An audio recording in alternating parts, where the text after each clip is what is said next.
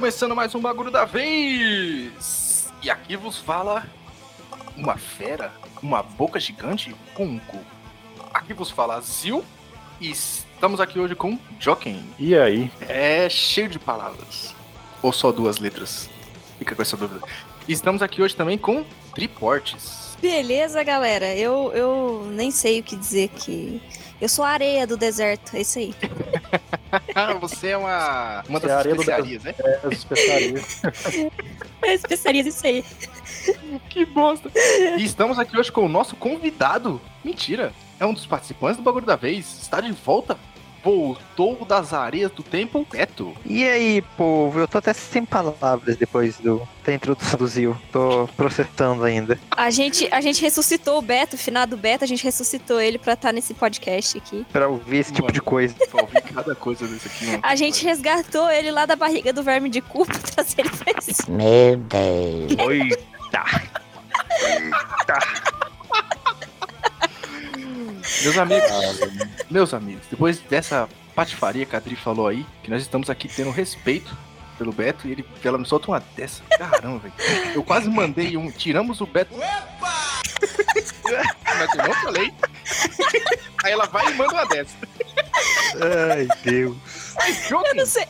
Eu não sei qual que era pior. mas Joking, do que falaremos hoje? Cara, hoje vamos falar de Durma. Opa, de Duna. Ah, não, velho. Vocês estão de sacanagem! Não, cara. Primeiro alvejante, agora durma. Puta que pariu. Toda vez um tipo de remédio diferente. Mas, vamos lá. Duna, ou Durma, como o próprio Joker disse. Mas, o que é esse Duna? E por isso trouxemos aqui um grande especialista. Beto, nos diga, o que que é Duna, cara? Da onde veio esse diário de Esse- Duna? Cara, especialista, você exagera. Você me coloca numas complicadas, velho. Duna. Duna. Duna é um livrinho aí de 1965, é velho, hein? Escrito por Frank Her- Herbert, que teve uma senhora adaptação pro cinema agora, em 2021. Cheio de areia, cheio de vermes, cheio de pus. Depois fala de mim, ó. Ah, Nunca, fazer o quê, nunca, nunca se viu um cu tão bem representado nas telas do cinema. É verdade. Quer dizer, às vezes não. Meu Deus, cara. cara? Pô, filme que saiu em 2021, né? Filme esse que saiu em 2021. 2021. Dezembro, Um né? dos não me engano. maiores orçamentos da história, né? É, exatamente, Sim. exatamente. Muita areia, muita especiaria. Tem que ter Muito dinheiro sono. pra fazer um- Muito sono. Tem que ter muito dinheiro pra fazer um bichão daquele tamanho. Mas teve outro filme antes, Beto? Yes, sir. Houvemos, houvemos, tivemos uma adaptação feita por David Lynch, grande cineasta, né? Alguém assistiu esse filme antigo? Não, ele é de 75, 78 também, não é? O filme, se eu não me engano. 84, Ah, 84. 84. Ah, tá. de Desculpa aí. 84. Ele, ele tem uma história interessante, a produção desse filme. Fala aí, Joe. Então, mas eu, eu falo assim que o diretor, né, que você falaram aí o nome dele, ele, é- ele não queria nem que você acreditasse nesse filme, tanto que ele é. É qualidade duvidosa. Eu ia até pegar pra assistir, na hora que eu vi isso aí, eu falei, cara, não vou ver mais não. Se nem o diretor quer, então. Você fala o, o primeiro filme, primeira versão? Sim, sim, Isso. Isso. É que tem orçamento É, o filme é né, bom. vários cortes. Isso, o filme é bom, assim. Mas pra adaptar Duna, ele pediu um orçamento que pra época era irreal e ele não ganhou esse orçamento. Então ele fez o que deu. Então assim, quem assiste o filme fala, ó, é um bom filme, só não é uma boa adaptação de Duna. Eu Esse é o maior assisti, problema, então. né? O Dunas, quantos livros tem, Beto? São sete, é isso mesmo?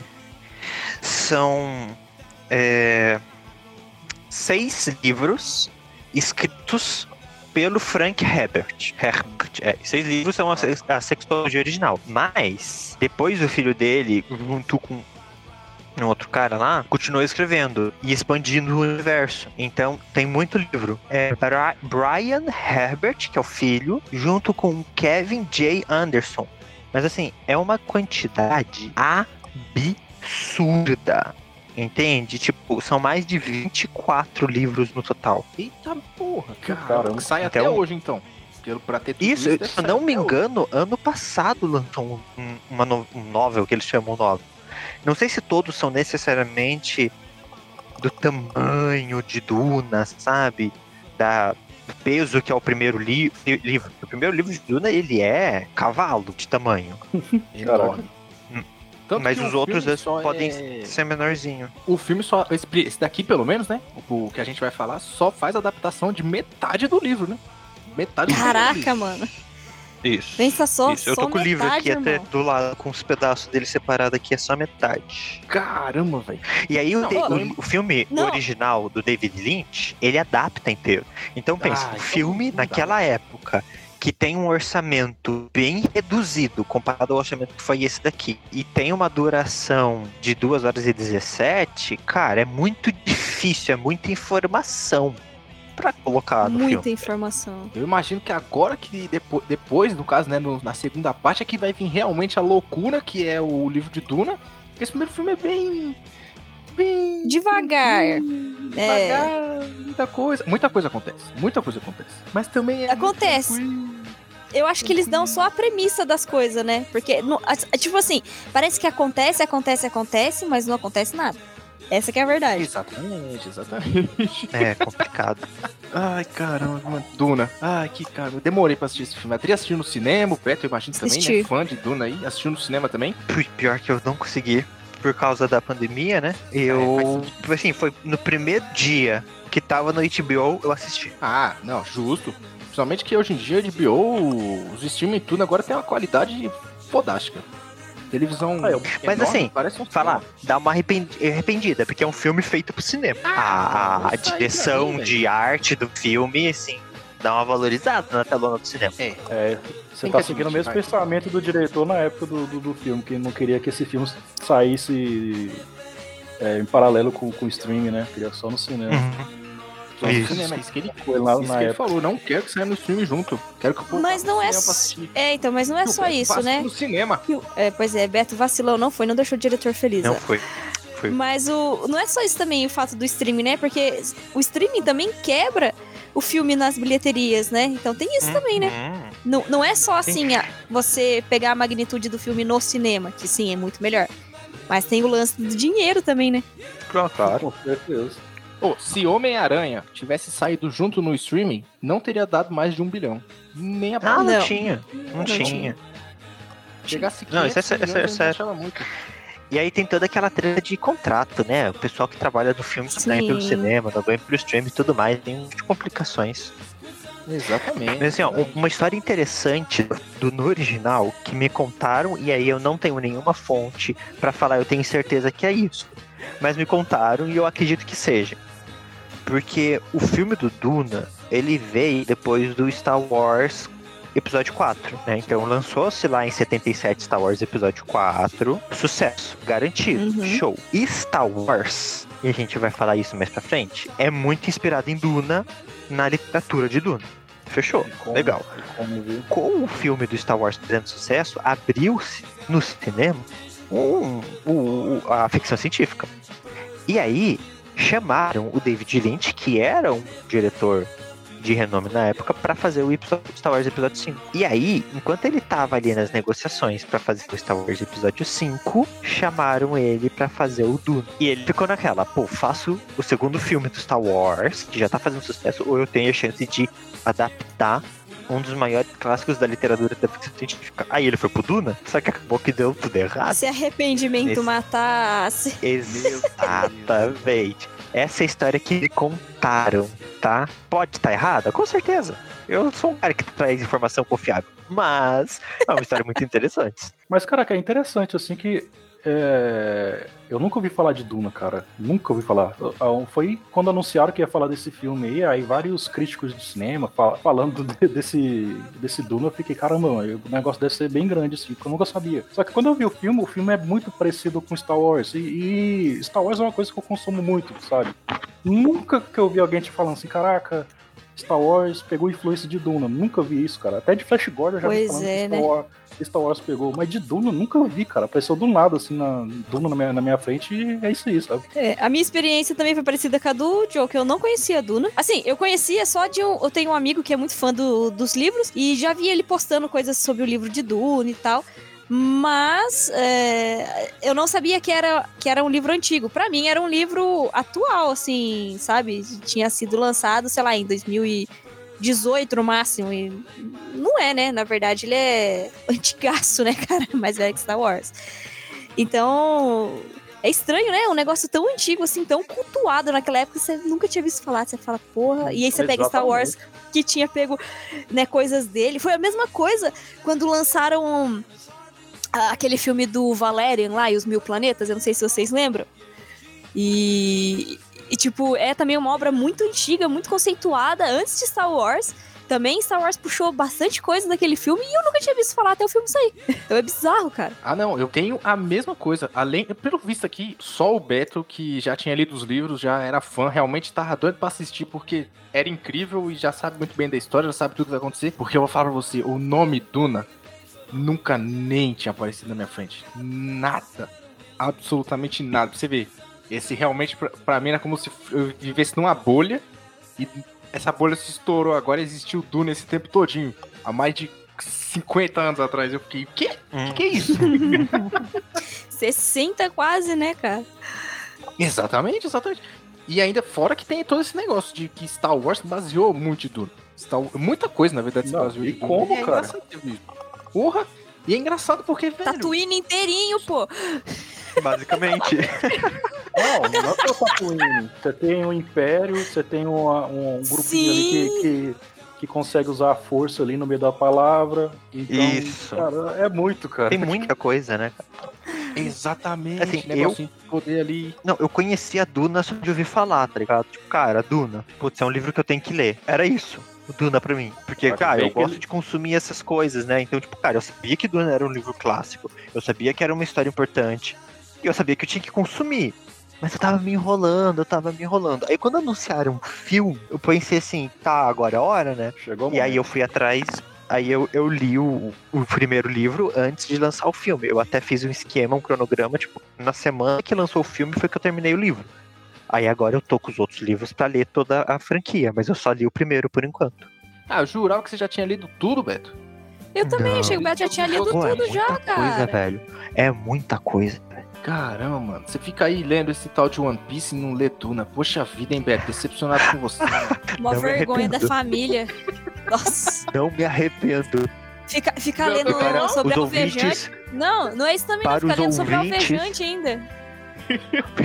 falei pra vocês que eu reli? Ah, perdendo tempo pra reler Bleach, Fê. Puta que pariu, Tá lendo irmão. Pra, para os ouvintes do bagulho, leem One Piece, eu só quero dizer uma coisa. Vem em mim, Joy Boy! Só vem, Joy Boy. Ah, caramba, João, que, que momento, que momento, que grande momento. Ah, meu Deus do céu. Mas enfim. O Duna, sabe como todo mundo diz, né? É, praticamente Star Wars é uma cópia de Duna. Praticamente. Ele, pá, deserta, Twins, caralho, poder. Copiou Duna ali, beleza. Mas, Beto, o que, que você acha das comparações com o Senhor dos Anéis? Cara, eu, eu vou ler pra vocês a parte de trás aqui do livro. Tem, sabe quando os caras colocam comentários de outros autores sobre a obra? Sim, sim. Tem um carinha chamado Ar- Arthur Sher Clarke. É um escritor de ficção científica. O livro dele inspirou 2001, Uma Odisseia no Espaço. E que é um também, né? Então ele é um grande Clássico, cara né? da ficção científica. É. E ele escreveu assim: Não conheço nada que se compare a este livro, a não ser O Senhor dos Anéis. É só esse. eu- Esse é o comentário dele.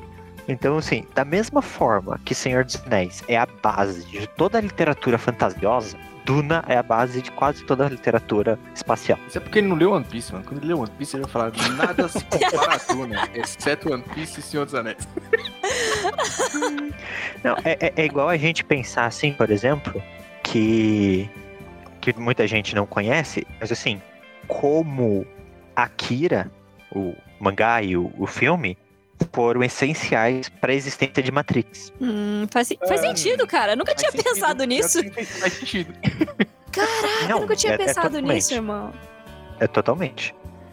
E outra, por exemplo, Perfect Blue, que é outro anime clássico, assim, é. sei lá. 20% da cultura atual dessa da pegada de Perfect Blue é inspirada em Perfect Blue. Putz, mas é um anime, velho. Ninguém liga. Não, mas quem consome e se inspira e puxa, liga. Então, Duna, até pro Brasil, Cara. a gente às vezes não tem tanto, mas assim, tem muita relevância.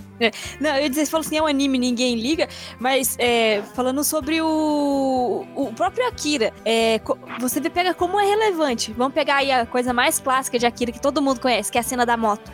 Cara, não é só um anime, ninguém liga. Isso tem em filme, isso tem em desenho, isso tem em tudo que você imaginar. Tudo, tudo, série, filme, anime, desenho, né? É, depois que a Akira fez aquilo lá, ficou tão icônico que tem em tudo. Então não é que é só um anime e ninguém liga. Pô, a galera liga sim, porque É. senão não- em obras americanas, é, europeias e whatever, não teria isso, cara. Tipo, é- tem uma relevância enorme, Akira, apesar de eu não gostar. Pô, esse dia aqui eu vi um vídeo de uns 3 ou foi 4 minutos que era mostrando todas as cenas é, em, linha, em, em uma timeline, mostrando desde que foi a cena do Akira, Sim, mostrando todos que fizeram aquela referência. E de 2005 pra cá, era um monte de desenho. Era Hora da Aventura, era aquele do, do dos bichinhos azul lá que eu esqueci do Cavaleiro Zodíaco, Tartaruga Ninja já fez, uma campada de outros animes também já fizeram. Pokémon fez também. Até Pokémon fez com a, com a policial lá, que eu esqueci o nome dela. policial Jane. É, mano, impressionante. E é exatamente isso daí. Você acha assim, nossa, nunca nem ouvi falar desse tal de Akira. Mas tá aí, ó, inspirando uma camada de gente, assim como o Duna. Olha aí, ó. E tem outras Sim. duas inspirações muito interessantes que vieram de Duna. Que, assim, teve esse filme do David Lynch e agora teve o do. É, Levine, Bellini, Levine, sei lá, esse carinha aí. É, só que, por exemplo, Alejandro Jodorowsky chegou a assinar uma adaptação de Duna que não saiu do papel. Ridley Scott, diretor de Alien e Blade Runner, ficou fissurado por essa adaptação do Alejandro que não existiu.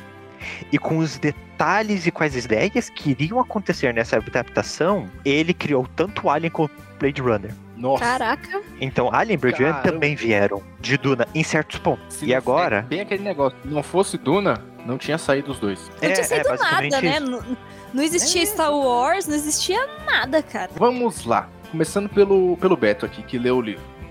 Beto, você recomenda Duna para as pessoas? Tanto o livro que você está lendo, começando pelo primeiro, né? Para ler os, todos os 20 e tantos livros que vai ter. Até você chegar no 20, já vai estar no 30. É pique One Piece.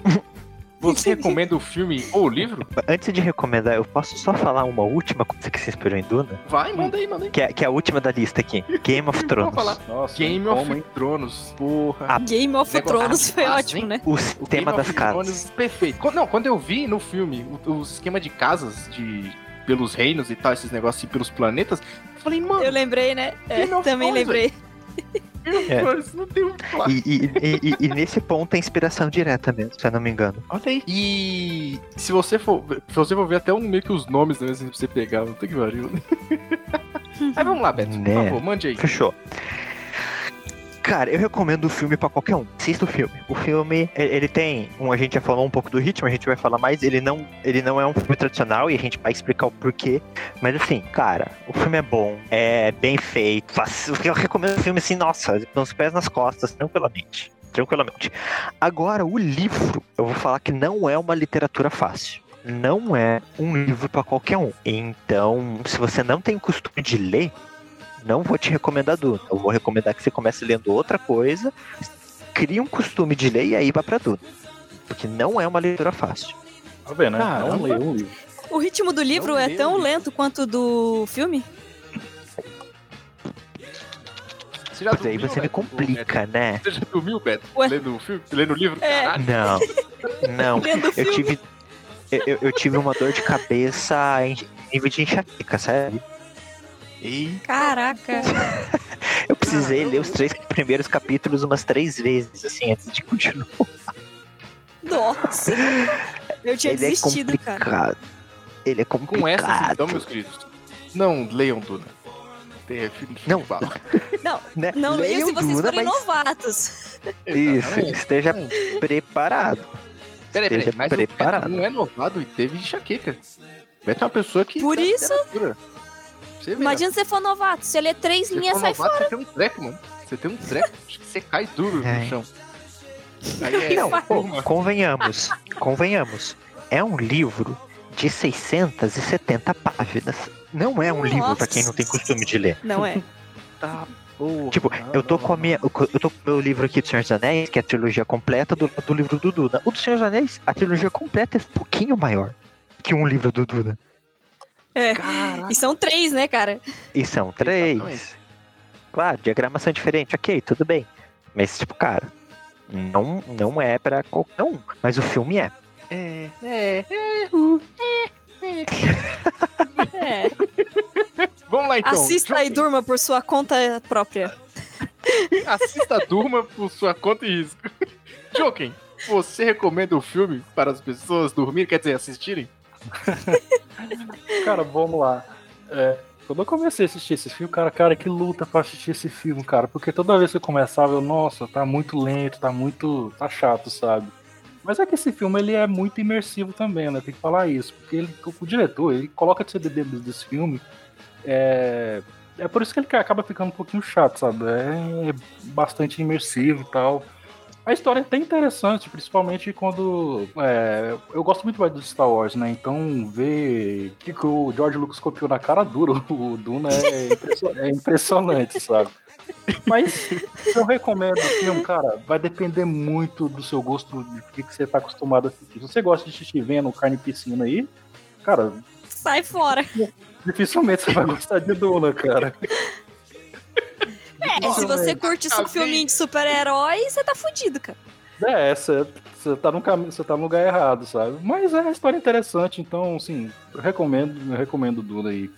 Cara, se você acabou de sair da sessão de Venom, Carne e Piscina, eu vou entrar agora de Duna. Vamos ver, deve ser ótimo também, não é mesmo? então, Dri, você recomenda esse filme para as pessoas?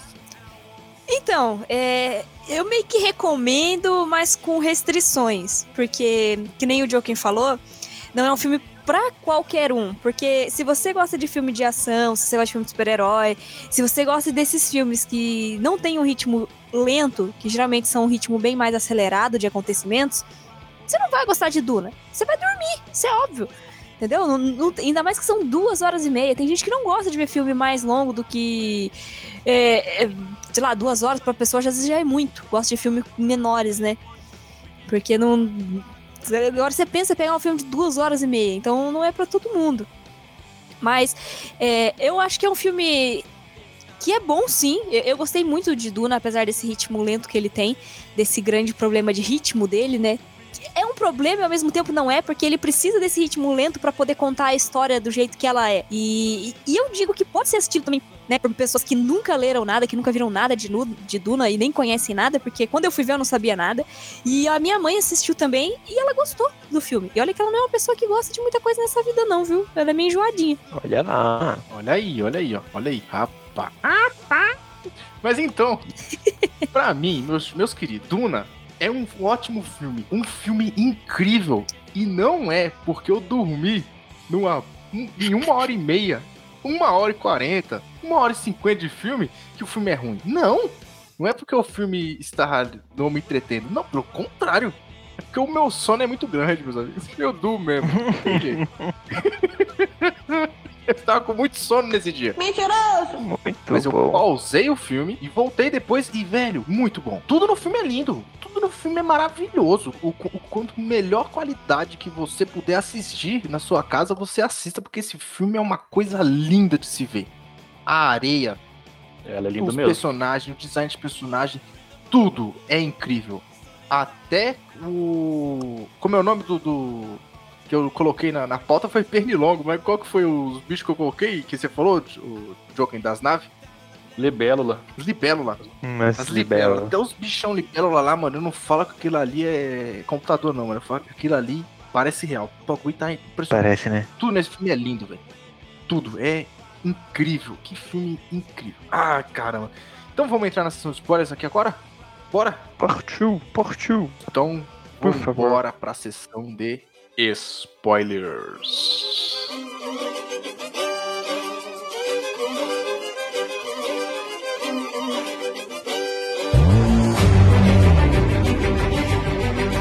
Enfim, começamos finalmente. Vocês não têm noção do making off dessa bagaceira antes da gente começar os spoilers, meus queridos. Vocês acham que é simplesmente acabou a outra sessão e já pula pros spoilers? Sempre tem uma bela de uma conversa aqui. Nossa, 40 minutos só de, de trocar ideia aqui. Mas enfim, vamos lá. Spoilers aqui agora, nesse momento. Mano, vou mandar pro beta aqui, velho. Porque não, não- Meu o filme Deus. começa com praticamente um mostrando uma guerra com a Zendaya, que é a personagem da Uhum. Zendaya contando uma história lá, né?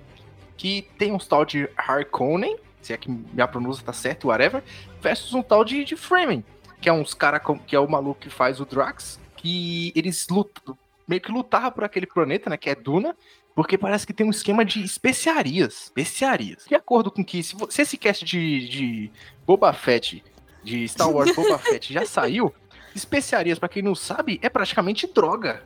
É isso mesmo, é droga. É um bagulho que é alucinógeno. É literalmente isso daí. Então fica mais bonito chamar de especiarias. Tá vendo, Joking? Star Wars copiou Uhum. até isso de Duna. Até isso, Até né, cara? isso. Até isso. Até isso. E aí eles sempre ficavam brigando por essas especiarias, porque era um negócio que sempre vinha é, e, e levava para outros lugares, ganhava muito dinheiro e ficava muito rico. E existia um imperador que chegou e falou um dia assim: Não quero vocês mais lá, chega de ficar buscando esses negócios. É, Estou correto, Petro?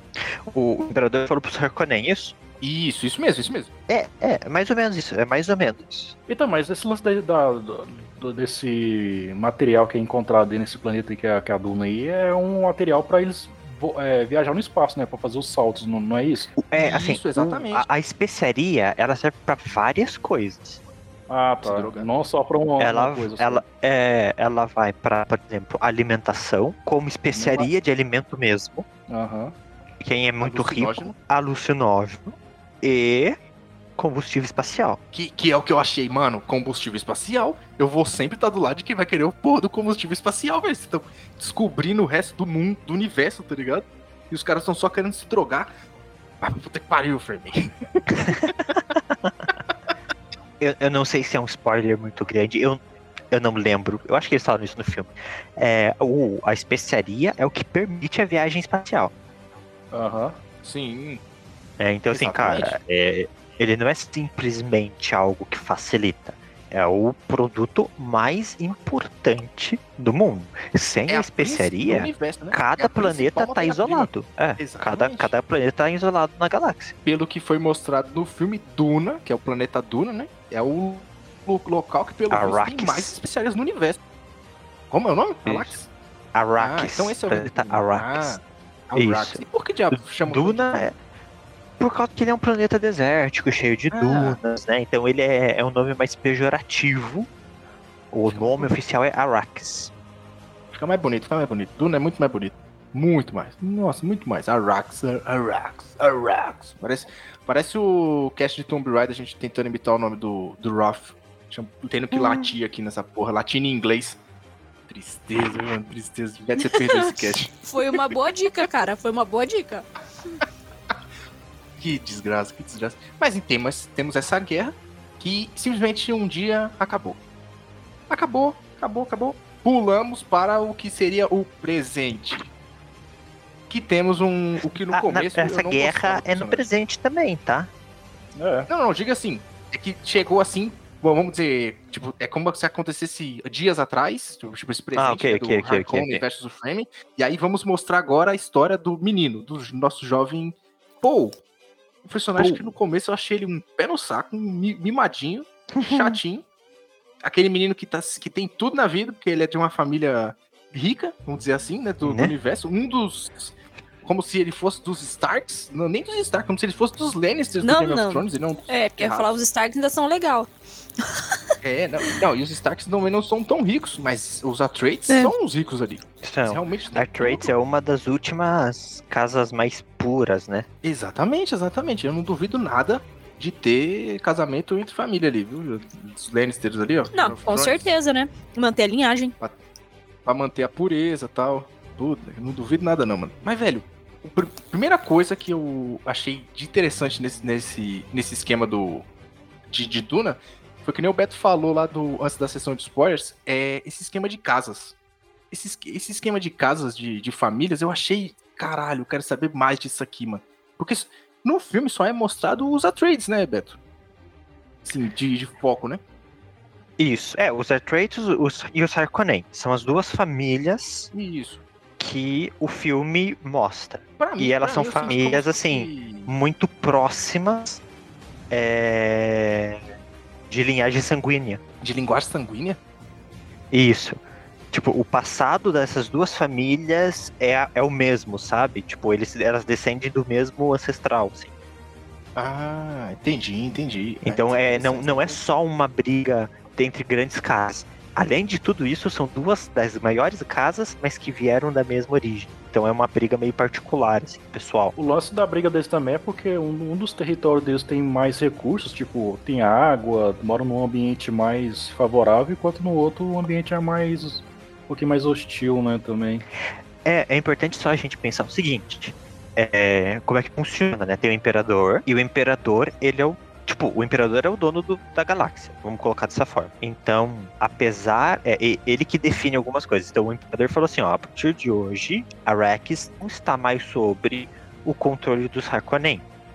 Quem vai controlar Arrakis são os Atreides. Ok, tudo bem. Isso não significa que é, os Harkonnen não vão ficar com o planeta de Arrakis dos, é, dos Atreides, pelo contrário.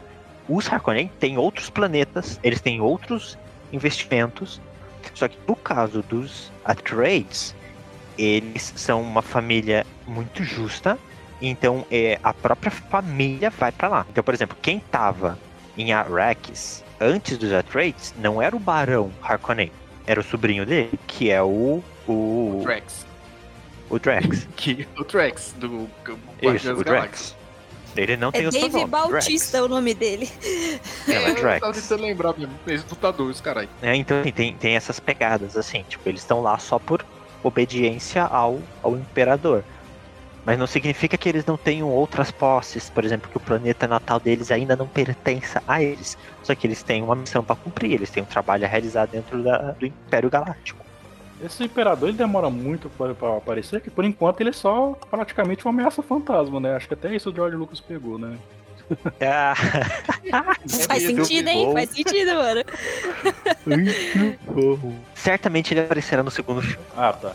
Show. Ah, Eu tô não, curioso. então beleza, então. Mano, o, o pior é que eu tomei um spoiler do Paul no futuro de, de Duna que eu fiquei muito triste. Lendo enquanto eu fazia a pauta. Muito triste, mas não citarei aqui, cara. Porque eu acho que se duvidar, nem no primeiro livro acontece isso aí ainda, mano. Nem Ah, pode livro, ser, hein? Tem tanta coisa pra acontecer. É, então, tem muita coisa. Eu não duvido que isso aconteça só no primeiro livro. Deve ter coisa quintos, quarto, terceiro, quarto, quinto livro. Nossa, eu fiquei, caramba, que, que merda, mano. Ah, Como é que os caras escrevem um uma negócio coisa- desse? Uma coisa interessante pra pontuar é que esse primeiro livro, eu não sei dizer, mas ele deve, tipo, assumir uns 4, 5 anos de história. Eita porra. Rolou não, tudo isso? um cap- É, Não É, mas não. também De um com... capítulo pro outro, pula, tipo, meses. Aí de um capítulo lá, pum, um ano se passa, sabe? Tem essas pegadas. Caraca, Caramba. é, não é à toa que tem 700 páginas quase o bagulho, né? Então, foi como o Beto disse, a família Atreides inteira foi pro planeta lá, Duninha, foi pro planeta lá de boa, pro deserto, comandar o negócio, porque vai a família toda, tem todos os seus costumes, não fica ninguém. E, velho, todo mundo morava no, no planeta, assim, bem fresquinho, todo mundo tinha suas roupas tranquilas, seu, a- seu aquecedor ali, tudo lá. Mas pura chiqueza, não tinha que se preocupar com água, porque tinha a todo canto, comida também a todo canto. E aí eles foram pra um planeta completamente deserto. O pessoal tem que usar uma roupa de. como se fosse uma armadura. Eu, esse negócio da roupa eu achei muito louco, hein? Você tem que usar Muito, uma. né? Uma roupa que, que pega o seu suor, pega, os, sei lá, suas lágrimas, pega, se eu não me engano, sua urina e recicla pra criar, pra criar uma, uma bebida pra você tomar. Velho, impressionante. Sem brincadeira, impressionante. Eu não- Mas não duvido isso é só quando 100 eles estão anos. fora.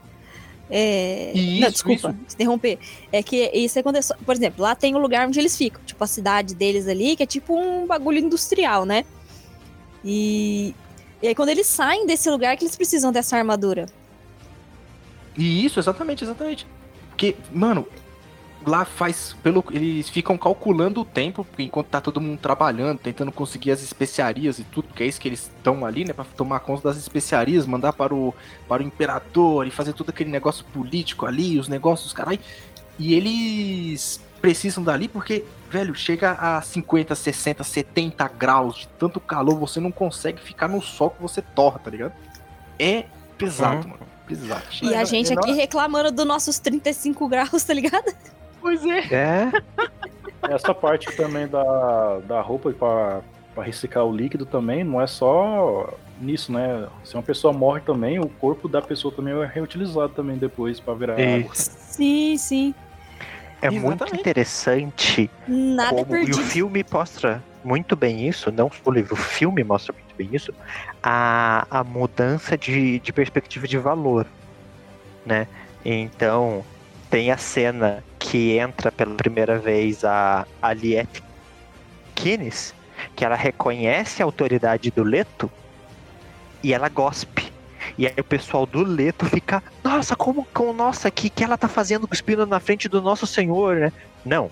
Ela gastar a umidade do corpo dela pra ele é um, um ato de extrema honra. Tipo, ela desperdiçou a coisa mais Hum. preciosa dela, água. Peraí, peraí, peraí. Eu não, tinha, eu, não tinha, eu não tinha pensado por esse lado. Eu não me lembro também exatamente não. É, dessa isso. cena com ela. Eu lembro da cena com um outro cara que é do dos Foi um outro cara? É, Tá, É então o tá. líder, Posso o tá- líder deles que- lá. Isso, exatamente. É que eu tô, eu tô misturando as histórias do livro e do filme. Ah, com o filme. Faz sentido, faz É sentido. que no Mas- filme é o Liette, no livro é o Liette Kynes, que não é uma mulher, é um homem. E no filme eles colocaram uma mulher. Aí eu acho Não, que não, deu é essa ao confusão ali na minha cabeça. Não, o, o é líder deles lá é um homem sim, que é, É o que homem, representa eles filme. lá. Quem filme. vai e gospe é uma mulher. Oxe, a Liette. Ah, não, calma, calma, calma, calma, calma. A Liette Carys, Kynes, que no livro é um homem e gospe. Ah, No filme, eles fizeram uma mulher. que não cospe. Que daí eles tocaram Hum. no filme e colocaram outra pessoa pra fazer a parte do, do guspe. Isso, exatamente, que é a parte do Ah, do entendi, cara que entendeu, é o líder lá do, do pessoal dos Fermis. Isso. Mas a, a mensagem é essa, né? Tipo, a, a importância da- do líquido. Isso, se não fosse. Nunca, eu nunca tinha pensado lá- por esse lado aí. Não, ah, o é. próprio Momoa na, na cena ele fala. Ele, tipo, é todo mundo com umas facas, os caras já mirando nele já. Então ele fala: Calma. Aí ele cospe também. Muito obrigado por. por é, com- tipo, que nem o Beto falou, com, compartilhar do- da sua é, rara umi- É. umidade. Ah, tá. Eu não lembrava Caralho, disso não, mano. né, Realmente, no mundo desse, o seu cuspe é sagrado, tá ligado? É, o que, o que acontece é que o filme, diferente, por exemplo, de um- o cara do, da origem, O- ah, Qual o cara da origem? Nossa, o diretor? Christopher o- Nolan. Christopher Ah, Nolan. tá. Ah, o tá. falar o É, ator. diferente. Ele fala, ele fala o cara do, da origem, ele tem que saber. é Ator, é o diretor, é quem É, que- não, o diretor. Ah, por quem? Diferente do Christopher Nolan, que é extremamente expositivo e explicativo nos seus filmes, como o Duna conta muita coisa em pouco tempo, eles deixam, eles põem frases que explicam conceitos, mas não explicam. Então, assim, o fato do é, Idaho, que é o Aquaman lá, falar, ah, obrigado por compartilhar sua umidade, fica subentendido. Tipo, cara, a umidade é importante. O filme não vai perder tempo de ter uma cena explicando. Olha, quando eles gospem, é forma de respeito a esse tipo de, de, de situação. Que no livro explica, obviamente. Mas como é Que é um muito conceito, é muita coisa cultural, aí o filme. E não é só isso. Tem muitos outros detalhes que o, livro, o filme vai deixando assim no subentendido. Uhum. Mas faz Aí, sentido, vezes, que você falou, é despercebido, muita coisa, é muita coisa para contar, né? E você não tem tempo suficiente às vezes pra colocar tudo isso. Então, tem que deixar mesmo subentendido. É. não, e fora que é um filme todo artístico, pá, não é. Mano, não é pra todo mundo, não é pra todo mundo. Todo mundo Não. Ô, muito mas- não vai se pegar. a fotografia desse filme é sensacional. Porra! Porra! e Como é? Que coisa linda! Que coisa. Dá pra fazer vários papéis de parede pro notebook. Mas ó, antes da gente chegar aqui, né, no. E citar Candy, acho que o Jason Momoa tá fazendo e voltar pra essa parte do cuspe e tal, eu quero muito citar aqui a parte do. Desse, que aí vem a força. A força que eu digo Star Wars, né? Que é a parte desse negócio Uhum. do poder da voz que o Paul tem, mano. Porque por- até o Isso. momento que eu, só ele tem. Eu não vi. Não é só, não é só as vozes, ele tem também os sonhos, né? Que isso mostra já exatamente. antes, antes desse bagulho da voz, né? Já mostra lá os sonhos. E isso é porque o das, da voz eu vou citar daqui a pouquinho. Vou puxar no momento pra gente chegar nesse, nesse momento, que vai ser da, da parte do Hum. Duca, principalmente. Porque, velho, bom. essa parte do poder, mano, ele ele vem e fala: Me dá essa água. E, tipo, dependendo do, da, da sua força de vontade ali, você vai passar água, filho. Não interessa. Vai passar. Que nem na hora que ele chega lá, pra, que chega naquela reverenda, que é a reverenda madre lá, que a mãe Uhum. dele levou pra ela vir. Ela simplesmente, ele simplesmente entra assim na sala, como quem não quer nada, ela só fala, vem, se ajoelhe. Ele simplesmente se ajoelha, filho, velho, oh, oh, que, que é isso? como assim? Bota a mão na caixa aqui que vai doer. É, Exato. Que vai doer. Não, Gol e é melhor assim, barra. bote a mão na E- caixa. Se você tirar essa, essa caixa, tem um veneno nessa faca aqui e você vai morrer. Tira, vai. E aí, ele, mano, essa cena também eu achei muito. Deu pra sentir a dor dele ali vindo, tá ligado? E depois Não, o som- O som que toca, né, cara, um ruidinho assim, você fica sentindo mesmo. Muito bom, cara, muito bom. Que bagulho foda, mano. Eu jurava que, ele, que ela ia dar um negocinho assim, acertar o pescoço dele, ia treinar todo mundo, os caralho. Eu não, eu não achei que ele ia aguentar. Porque, como eu disse, eu só achei esse moleque um mimadinho. Não tava gostando do personagem dele, assim, tava achando bem. Que bosta, que bosta, que merda.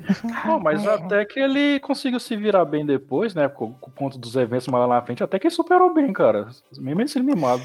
É, ele, ele Não. acaba se virando bem, mas. Mas eu acho que ele Mas- tá se virando bem. eu não, acho que mas esse eu ia dizer que ele não é um bem- personagem interessante também, não. Eu acho que a mãe e o pai dele são personagens bem mais interessantes. É, concordo plenamente. É, é verdade. Pra mim, Até o, o dele- Aquaman é mais legal. Porra, e, e muito. Pra mim, o melhor dele é um esse amor. negócio de, de é, ele ser o tal predestinado, esse negócio de voz e esse e esse esquema de ver o futuro, as visões. Pra mim, isso é só isso que me interessa, nele, porque o resto, foda-se, tá ligado? Caguei, mano. Não me interessa nada, nada, nada. Personagemzinho assim, bem. Somente porque, velho. Bem chifre. dele. É, a mãe dele é mais interessante porque ela já tem uma história também, como se ela fosse uma bruxa Sim. de um, de um esquema antigo que também tem o- um, um, um negócio que vai esperar alguém nascer pra ser o, o escolhido e tal, e aí acham que é ele. E eu fiquei, caramba, a mãe dele tem alguma coisa nisso aí. Eu, acho que ela não vai morrer tão cedo. Foi a primeira coisa que eu pensei. Eu acho que ela não vai morrer tão cedo. O pai também. Ó, fa- É, falando em mãe e pai, o inclusive o cara que faz o pai dele lá é o mesmo ator também do Star Wars, né? É, é que o, o Luiz não O viu os novos, mas ele, é, ele faz o piloto lá, que é o, o verdadeiro dono do BB-8. Exatamente. Ah, ah, não. E fora que ele. Não é ele que vai fazer o Cavaleiro da Lua? Ele bem. mesmo. Oscar, Aí. Oscar Isaac. Isaac. Isso, esse mesmo. Exatamente, exatamente. Um cara que eu nunca achei na minha vida que eu ia ver ele fazendo uma série. A não ser que ele já tenha feito uma série e eu não vi. Mas aí é como eu disse. Achei que nunca ia ver ele fazendo uma série. É, eu também acho que só tinha visto filmes com ele, é. É, eu achei que. Sabe esses atores que você nunca vai ver em série? Então, eu achava que ele era um deles. É que são atores de Hollywood, né? Mas é que eu, eu acho que hoje em dia isso é bem mais misto, né? Então, no- mesmo atores que são mais hollywoodianos, assim, de filmes mesmo, acabam fazendo séries também. Sim. Eu acho que sim. isso, isso tá muito mais. é, sei lá, fácil hoje do que era antes, né? Porque antigamente era, era bem dividido, né? É, é porque série antigamente era um negócio muito classe E, tá ligado? Só o povinho, É, assim, no início de carreira, um povinho bem largado vai ficar lá, tá ligado? Nas séries, enquanto os, os grandes, as grandes produções tem os grandes atores, Brad Pitt, os porra toda, Angelina Jolie. Uhum. Hoje em dia não, você vê muita gente fazendo série. Muita, muito ator assim grande fazendo série. Porque, meu, série. E série antes era um comprometimento, né? Tipo, uma temporada de Exatamente. 24 episódios de 40 minutos, o cara não podia fazer mais nada. Hoje em dia, em seis meses grava a temporada e os outros seis meses o cara tá em filme, sei lá. Exatamente. É. Exatamente. E Beto, já vou mandar pra você aqui uma, uma questão que eu não tô me- conseguindo me lembrar aqui. Tem o Dukan. Dukan do nada surge lá, que é o, sei lá, acho que é um grande amigo do, do Paul, que é o Jason Momoa. Tá. Volta, volta do- de uma missão que ele tava, viveu no, viveu no deserto com o povo lá, os carai. Felicidade, felicidade, pá, pá, pá. Só que antes dele ter. Antes dele ter ido pra essa missão, o Paul queria ter ido com ele. Que porque ele teve Sim. uma visão. essa primeira Ok. visão que ele teve, que ele achou que ele viu ele morrendo dentro de um corredor com um monte de gente matando ele. Essa foi a primeira visão que ele teve no filme? Não tô conseguindo me lembrar disso. Ah, não, ele começa tendo visão, né? Ah, No, no a filme, não. Zendaya. A primeira visão dele no filme é a Zen... Isso, é com a Zendaya. Ele já começa No sonhando. filme e no ela. livro, né? No filme e no Ah, no livro. livro também? É. Ah, então. No Mas, também. é, mas Porque o livro começa com ele indo encontrar a Reverenda Madre. Esse é o começo do livro. Ah, Então, assim, por que, que eu falo que o livro é difícil? Não te explicam nada. Começa assim.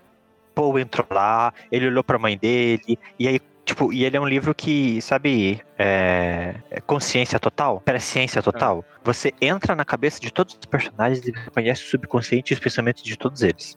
Então, de repente, uma fala é o pensamento de um, de repente é, uma, é, é a fala do outro, aí é o pensamento de uma, sabe? Tipo, diferente de Crepúsculo, que é só o ponto de vista dela. Ou Harry Potter, É. que normalmente, quando a gente tá no pensamento do personagem, é o Harry.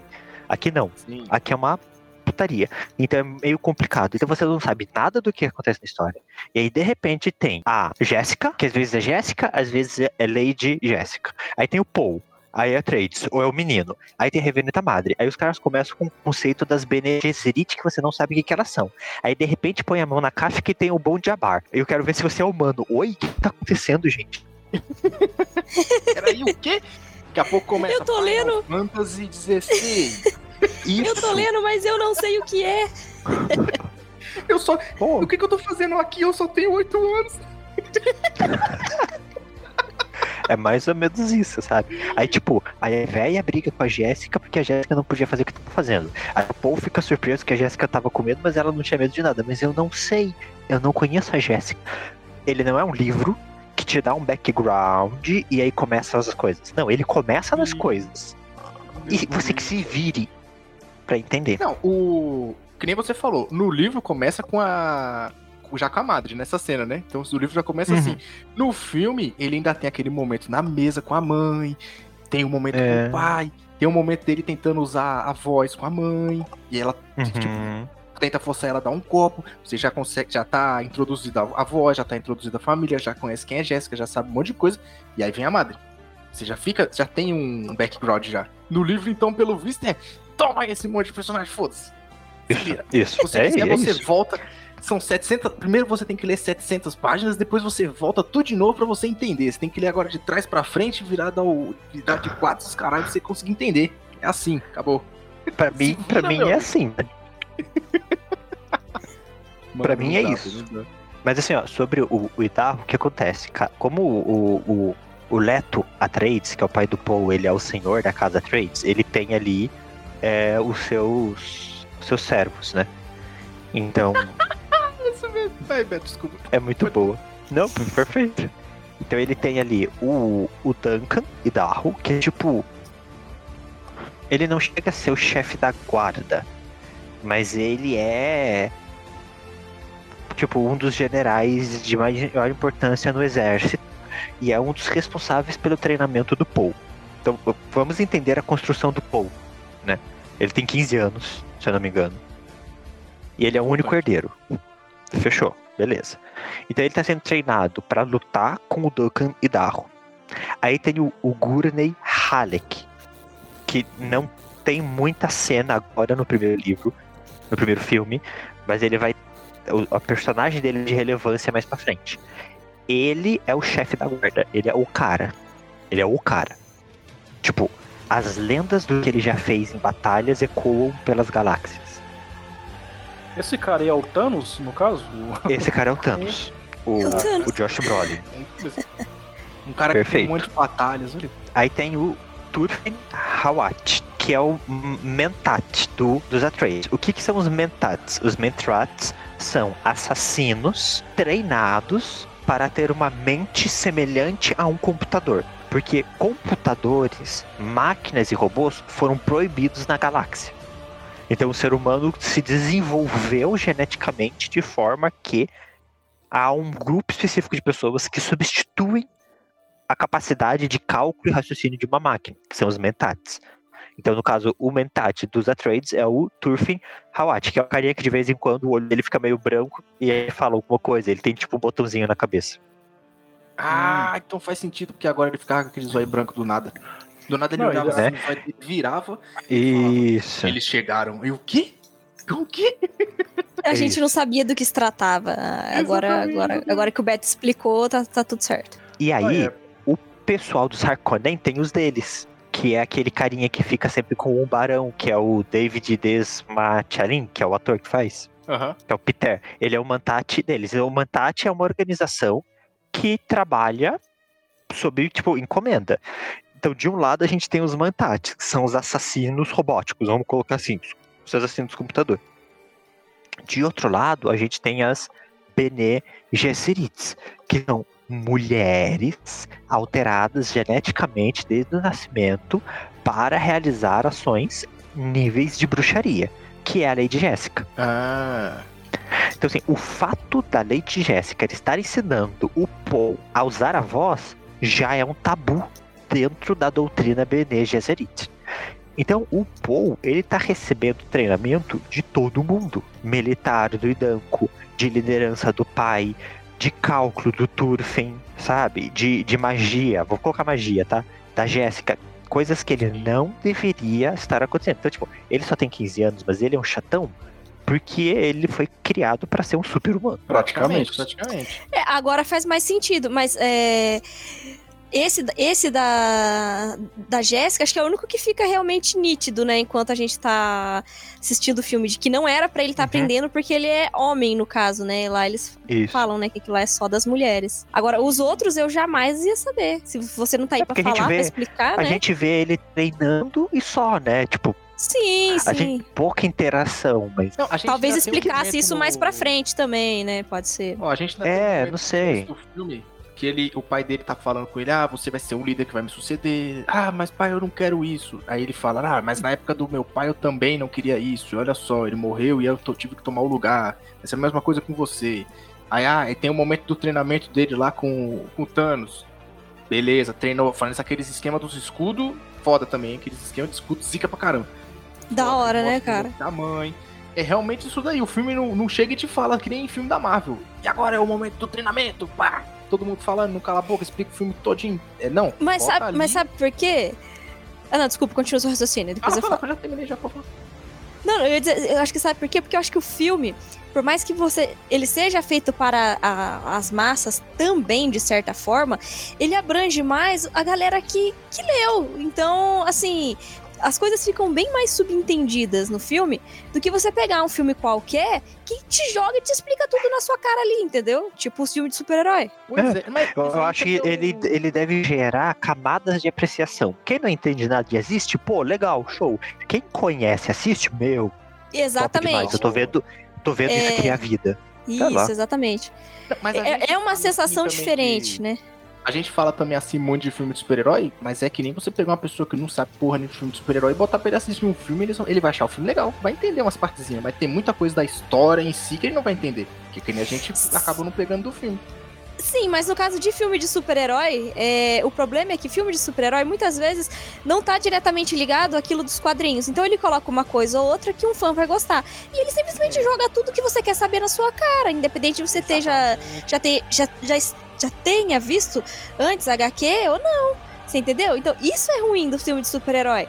Agora, nesse caso do Duna, pelo que o Beto tá falando, não. Então, assim, é, você tem um entendimento quando você não sabe de nada, pô, você acha bacana, mas quando você é fã, você fala, caralho, mano, que foda! E é- eu acho que isso é, isso é a melhor coisa de um de uma adaptação, sabe? Ela, ela conseguir pegar os dois públicos, quem não sabe nada, Isso. e ainda isso. deixar todas aquelas entrelinhas que só os fãs entendem.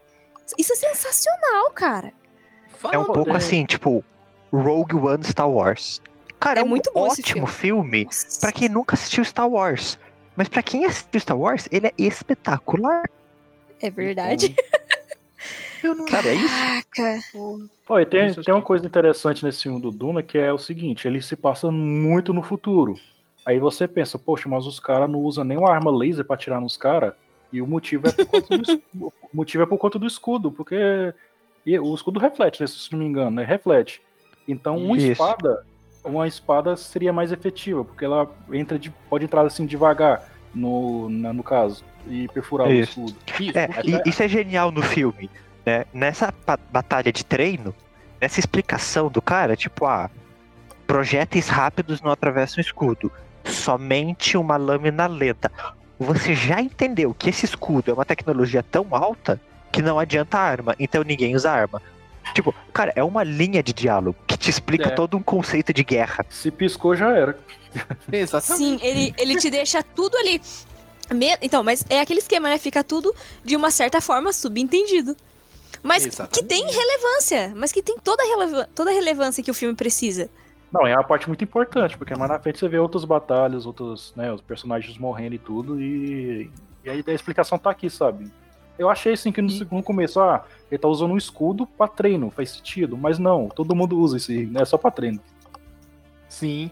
Porque eles estão lá dando porrada um no outro numa velocidade do caramba. E aí quando tudo batendo azul, que o escudo é azul, vai só batendo azul, pá, defendendo, defendendo. Daqui a pouco do nada eles começam a ir um pouco mais devagar, o escudo começa a ficar vermelho porque tá tipo passando do, do escudo, tá ligado? E aí daria pra cortar. Nisso, nessa cena você já entende. Ah, tem que ser devagar. Você não pode ir na velocidade pra poder pegar. Então uma arma não pegaria. Mano, Olha, da hora, velho. E aí um tem outros vida. detalhes bem esquisitos. Que tipo, ah, eles vão pro deserto. O escudo não funciona no deserto. Porque tem atrai isso os também. vermes. Então, Porque deixa loucos. todo o treinamento do Paul de guerra não serve no deserto. Porque é pautado no escudo. e é- Então não importa o quão bom ele é, ele tem que reaprender. E ele fica bastante tempo no deserto ainda, então todo jeito ele tá muito ferrado. Sim. Ó, antes da gente citar desse verme, que a gente já vai chegar exatamente nesse verme, eu quero citar o verme, o momento, o grande momento pra mim desse filme. Mas eu quero dizer que nem a gente disse antes. O chegou cu. no momento do Duca, o cu. A gente chegou no momento do Duca que ele voltou e ele trouxe um alguém do povo do deserto, que foi o líder que ele chega pra conversar com com o Leto, né, que é o o Cavaleiro da Lua, líder do- dos Astrades, chega e cospe. Que a gente disse, tem toda a cena da, da cuspida dele, porque ele tá soltando a umidade, pá, é um momento de, de reverência, sendo que para pro povo deles a água, pro outro povo a água é só um tem abundância no mundo deles. Então, eles não entenderam desse jeito. Só depois que o Duque explicou e tal. Só que, velho, essa cena eu achei muito rápida, tá ligado? Porque o cara chega, diz: "O que vocês querem?" Aí o Leto fala: "Eu só quero que vocês não deixem pegar as as especiarias." Aí ele, "Você- e a gente vai receber o quem em troca disso aí? Tipo, e realmente, os malucos, todo mundo que chega naquele deserto, provavelmente milhares de anos de, de, de convivência nesse deserto, só querem pegar as especiarias e o que os outros ganham? Absolutamente porra nenhuma, tá ligado? E ele taca o foda-se e fala: Vocês não. Vocês querem pegar tudo e não quer deixar nada com a gente. Virei as costas e vou embora. Vocês que se foda aí. Vocês que se lasquem aí. Tipo, mano, whatever, carai. Ficou essa cena muito subtendida, tá ligado? Ficou muito rápido, mano. Foda-se. Não sei se no livro tem alguma coisa mais explicativa, uma conversa a mais disso aí, mas. Ah, muito rápido, tá ligado? Mas aí depois. Não vou lembrar. Cara, é tanto diálogo esse tem. É. Não tem como lembrar. Mas aí chegamos no, no momento que, pelo que eu entendi, as especiarias estavam acabando, as máquinas estavam se quebrando, porque as máquinas também eram um pouco velhas, tinha todo um problema. Tinha uma das máquinas, parece que estava com um problema lá na puta que pariu no meio do deserto. Então vai quem? Não, você não manda o, o seu técnico de, de especiarias, não. Você manda o seu líder da casa Trade junto com seu filho e seu líder de guerra para ir resgatar o povo no, no meio do deserto. Beleza? Mas, Show. mas é porque daí chega na, é, cai naquele ponto que o Beto falou. Eles são muito justos, eles são muito. é, Todo mundo é igual. É, tipo assim, é como eu sou o líder, eu tenho que ir lá e fazer pra mostrar pra eles que eu tô indo lá, eu tô fazendo, entendeu? E não tipo assim, ó, vai lá você e resolve esse problema aí pra mim e foda-se, que é o que geralmente todo mundo faz, né? Tipo, quando o cara é o chefe, é isso que ele faz. Sim. E, no era caso o que deles, os ele não. Faziam. É, é- é o extremo Exatamente. oposto dos Harkonnen. A gente começa o filme vendo uma batalha constante entre o povo de Arrakis e os Harkonnen. E aí agora a gente vê uma nova casa chegando em Arrakis e o povo, tipo assim, não, cara, tipo, veio mais um povo abusar da gente. E aí o Vai Leto ser mais do mesmo, não, né? isso. E o Leto mostra que ele é diferente. Tipo, essa, nesse momento eles já estão com a, com a Liette, né? Já é a Liette, que é a geóloga. E aí, qual que é a função dela? E isso é muito interessante. Ela é uma. Putz, como é que é o nome agora? Ela é tipo ela é a responsável pela trans- transição. Então, ela é a pessoa contratada pelo imperador para garantir que os Hakornen saiam, que os Atreides cheguem e que o processo seja realizado corretamente, para que nada seja roubado, sabe? Coisas assim. Então, ela é um, é um Uhum. terceiro que está envolvido nessa mudança. Isso. Pra que não tenha outras E famílias aí- se envolvendo entre as próprias famílias e passando por Isso, isso. do impera- do imperador. Então, ela, é neutra. Ela é neutra nesse, nessa Ah, ela é história. praticamente a auditoria. Ela é quem faz a auditoria. Isso, perfeito. Essa Isso, é a palavra. isso. Perfeito. E aí, ao mesmo tempo que ela é neutra, ela é a líder e a representante dos Fremen. Então, o interesse dela é nos Fremen. Percebam, os Fremen, eles não são o povo geral que mora na cidade. Os Fremen é o povo da areia, que mora na areia. Finalmente um povo da areia interessante, né, Joker? Isso. Um povo da areia que não matou a mãe do Anakin. Joker, Não, pera, né? Joker, Joker, agora até eu confundi o nome do. Olha, fiquei tão emocionada que eu errei até. até, me, até me buguei aqui. E tem outro detalhe que a gente não comentou. Quando eles chegam em Arrakis, o povo recebe eles e eles chamam o Paul de um treco que eu não vou lembrar o que eles estão chamando o Paul. Que ele fica olhando, ah, o que, que eles estão falando, né? O que, que eles estão falando. E aí o pessoal tá falando assim, ah, eles estão te chamando de Messias. E ele não entende É, nada. Shai, Shai Então- Hulud, né, assim. Aí quando ela vai lá e ele se apresenta pra ela, ela vê a roupa dele, do pai dele, e fala assim: Ó, vou arrumar teu equipamento. E ela arruma o equipamento do Leto. Aí ela vai arrumar o equipamento do Paul, tá perfeito dela.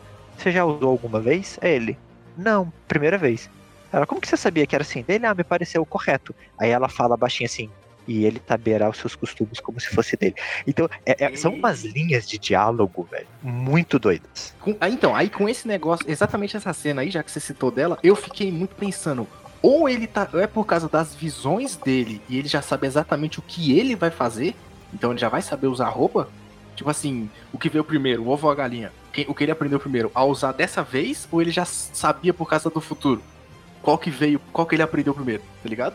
Ou tem alguma coisa de viagem no tempo nessa porra desse filme? Não sei. Não faço ideia. Não faço ideia desse- do, do que vai rolar em Duna.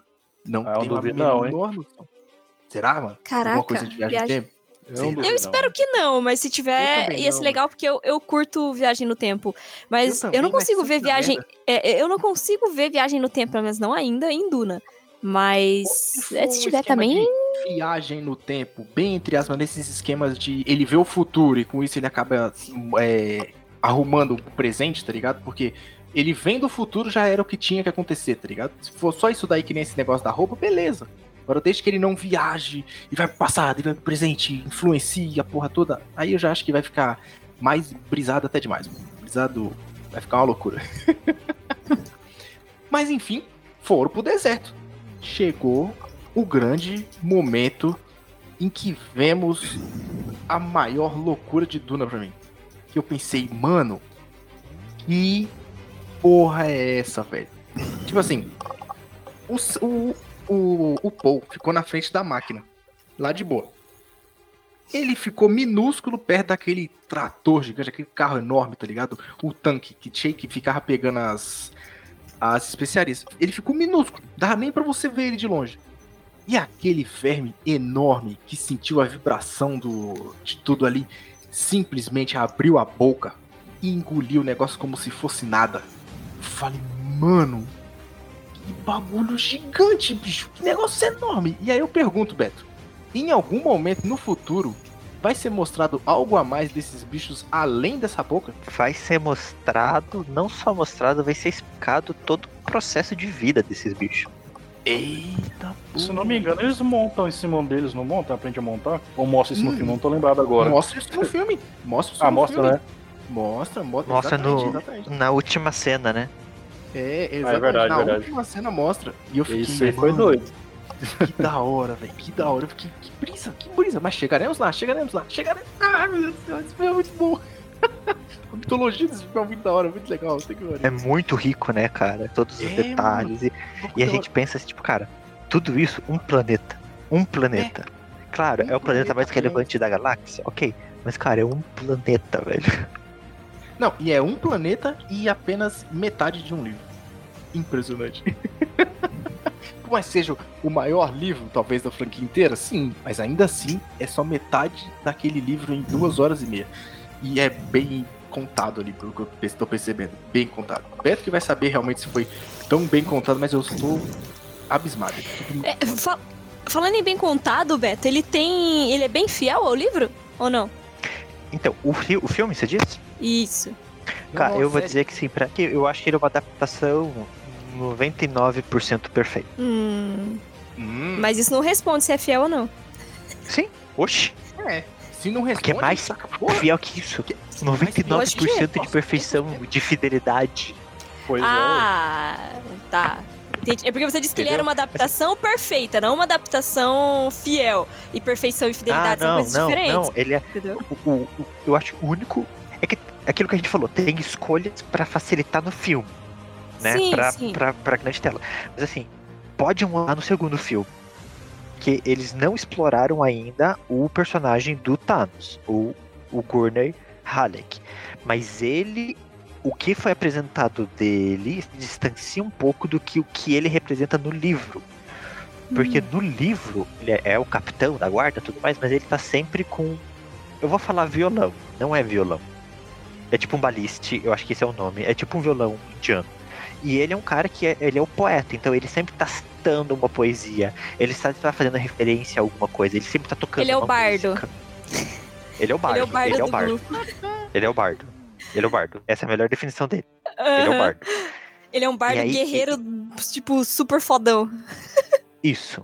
Que, que estrala o dedo e acaba com metade do universo. Então, É. assim. Sabe? Então, esse detalhe dele no livro, foi no filme, foi 100% perdido. E isso é, um- Hum, é inaceitável. Eu não sei se vão consertar isso pra frente, porque, tipo, ó, igual a, a, a própria Shane só apareceu dois segundos de tela, beleza, não é o momento. Mas fora isso, todo o resto. ah, o uso da voz eu acho maravilhoso, essas cenas, o- os diálogos, a, a, forma como cada ator aqui representa o personagem. E. Nossa, esse filme é maravilhoso. Entendeu, entendeu. nós- No segundo filme, então, podemos esperar mais coisas do- de outros personagens. Mas, velho, depois desse momento do, do cu gigante comendo a máquina. Mano, pra mim chegou uma das piores e ao mesmo tempo um dos melhores momentos do, desse filme, que é a parte da traição, tá ligado? Do, do doutor.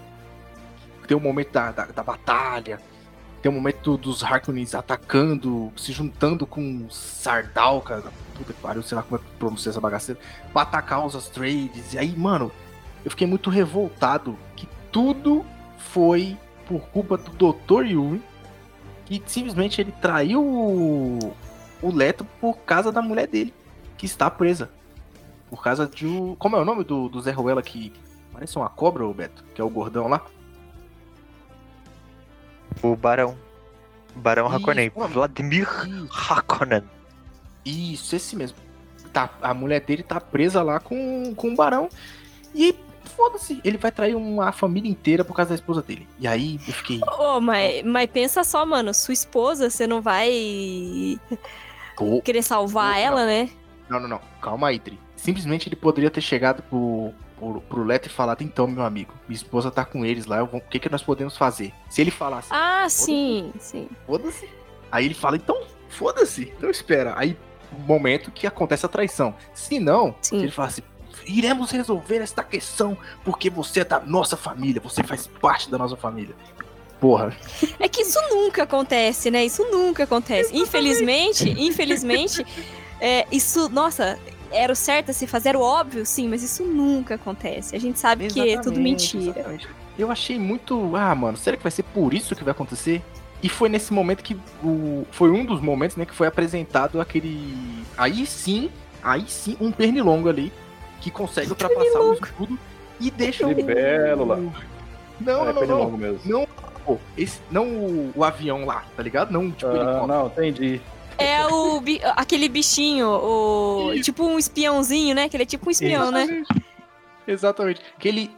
O primeiro tinha sido, tinha sido mostrado tentando atacar o Paul. E esse segundo Isso. conseguiu acertar o Leto. E deixa ele totalmente paralisado. Não sei se ele acerta a espinha, alguma coisa assim. Sei que deixa ele paralisado. deixa o doutor vem, salva ele lá. Pior é isso, ele já chega e conta pá, toda a história pra ele, salva ele e deixa um dente com ele. Fala pra ele. Ele não- o momento certo. É, ele não Doideira, salva exatamente, né? Ele não salva exatamente. Na verdade, tudo aquilo fazia parte do plano, né? E É, Eu acho E- uma ele, dualidade. ele dá aquilo. Ah, desculpa, Beto. Não, fala, fala, fala, fala, manda ver. Não, eu, eu só ia dizer que aquilo lá mostra como ele tinha respeito pelo. pelo Leto, né? Porque é, ele podia simplesmente ter só traído o cara e é isso, né? Ó, traí você, sinto muito, precisei salvar a minha esposa, mas não, ele ainda deu a chance, né, do cara ter o seu momento Exatamente. na hora que fosse enfrentar o seu carrasco, digamos assim, né? Sim, Isso. o- E assim, o ele ainda é fiel à casa. Sabe? Tipo, ó, Sim, eu vou te sim. entregar pro cara, mas ele pega o anel, ele prepara tudo que ele tem que preparar e ele deixa tudo reservado pra, pra casa não morrer. Então é, é interessante essa dualidade, né? Ele, ele trai, Sim. mas, tipo, não tanto. É, não, ele mesmo manda um. Eu fiz isso com você, mas com o Paul eu farei tudo que for possível pra família continuar e ele ficar bem. Tudo que for possível. Mas, mano, e falando nisso, que momento de batalha, hein? Que momento de batalha. Que- mano, que foda. Foi nesse momento aí, Joaquim, que eu percebi que tudo tinha um escudo. Tudo. A- Era as máquinas, tudo tinha aquele escudo, velho. Sim, E era sim. tipo, todas as bombas que caíam em cima, elas davam uma parada pra ficar devagar e entrar dentro do, do escudo, tá ligado? Eu falei, foda, mano. Os caras conseguiram até nas armas, tipo, grandes, né? Pra acertar, porque meio que o negócio vai ficar parado, tá ligado? É, Isso é armas de projéteis, né? Isso é tão massa que fica Isso. parecendo um, um pouco medieval e meio sci-fi também ao mesmo tempo, sabe? Exato. Quase um cyberpunk? Quase. Quase, 10 quase. Cyberpunk 10 mil. Mas bem longe. Não, desculpa, eu Essa- pronunciei essa- errado. É steampunk. É que o Steampunk, cyberpunk. é. é, o, o cyberpunk veio na minha cabeça, mas o correto é steampunk. Perdão. É. É, o Cyberpunk é mais Final Fantasy é, 7. É, não, não, não, não tem nada a ver. É, não tem nada a ver com cyberpunk, não. Eu que viajei na pronúncia mesmo. É que o, tava mais fresco cyberpunk do que steampunk. Mas o correto é steampunk. Esquece cyberpunk. Corta, corta. Assim, assim, ó, É, eu não sei em quanto tempo de filme isso acontece, eu não vou lembrar agora. Mas assim, no livro, esse momento todo da traição é mais ou menos na página 219 das 600 páginas. Eita porra, mano. Um terço do É- livro, praticamente. Isso, isso. Então é, Acontece é, muita é- coisa. é realmente tem muito detalhe que eles acabam não trazendo. E eu acho que no filme é mais ou menos na metade do filme. Mais ou menos. E mais ou menos. Uma hora e. Uma hora Mais e ou vinte, mais ou menos. é. Uma hora e vinte. É. aí. Então, tipo, pensa, tem muita coisa, assim, ainda pra rolar. Sim. Mas esse momento da traição eu fiquei, mano, só, só esse momento que assim parou o filme pra mim, que eu falei, velho, por isso, mano, só esse negócio do doutor. Mas o resto tudo, a batalha, a luta, as explosões, a captura do, do, do Leto, tudo foi da hora, achei foda. Falando nisso, falando nisso, que momento. Leto, Leto peladão. Ah, meu filho, eu adoro fazer sacanagem. Leto Ô, peladão. beleza, né? Ô, que maravilha, não é mesmo? Que maravilha, olha só lá. Que, peladão pois lá. é, né? E olha, caramba, mano, os caras sério mesmo que vão humilhar ele nesse último momento de vida dele. E ele tá lá sem conseguir falar. Vem um outro, chega bem perto dele. Não, antes disso, o doutor vem e, e o cara agradece pelo, por ele ter traído. Se não fosse pelo seu plano, não teríamos conseguido. Blá blá blá. Fui eu que liberei. O doutor ainda fala: Fui eu que liberei os escudos. Fui eu que abri não sei o que. Fui eu que abri os portões. Deixei todo mundo dormindo.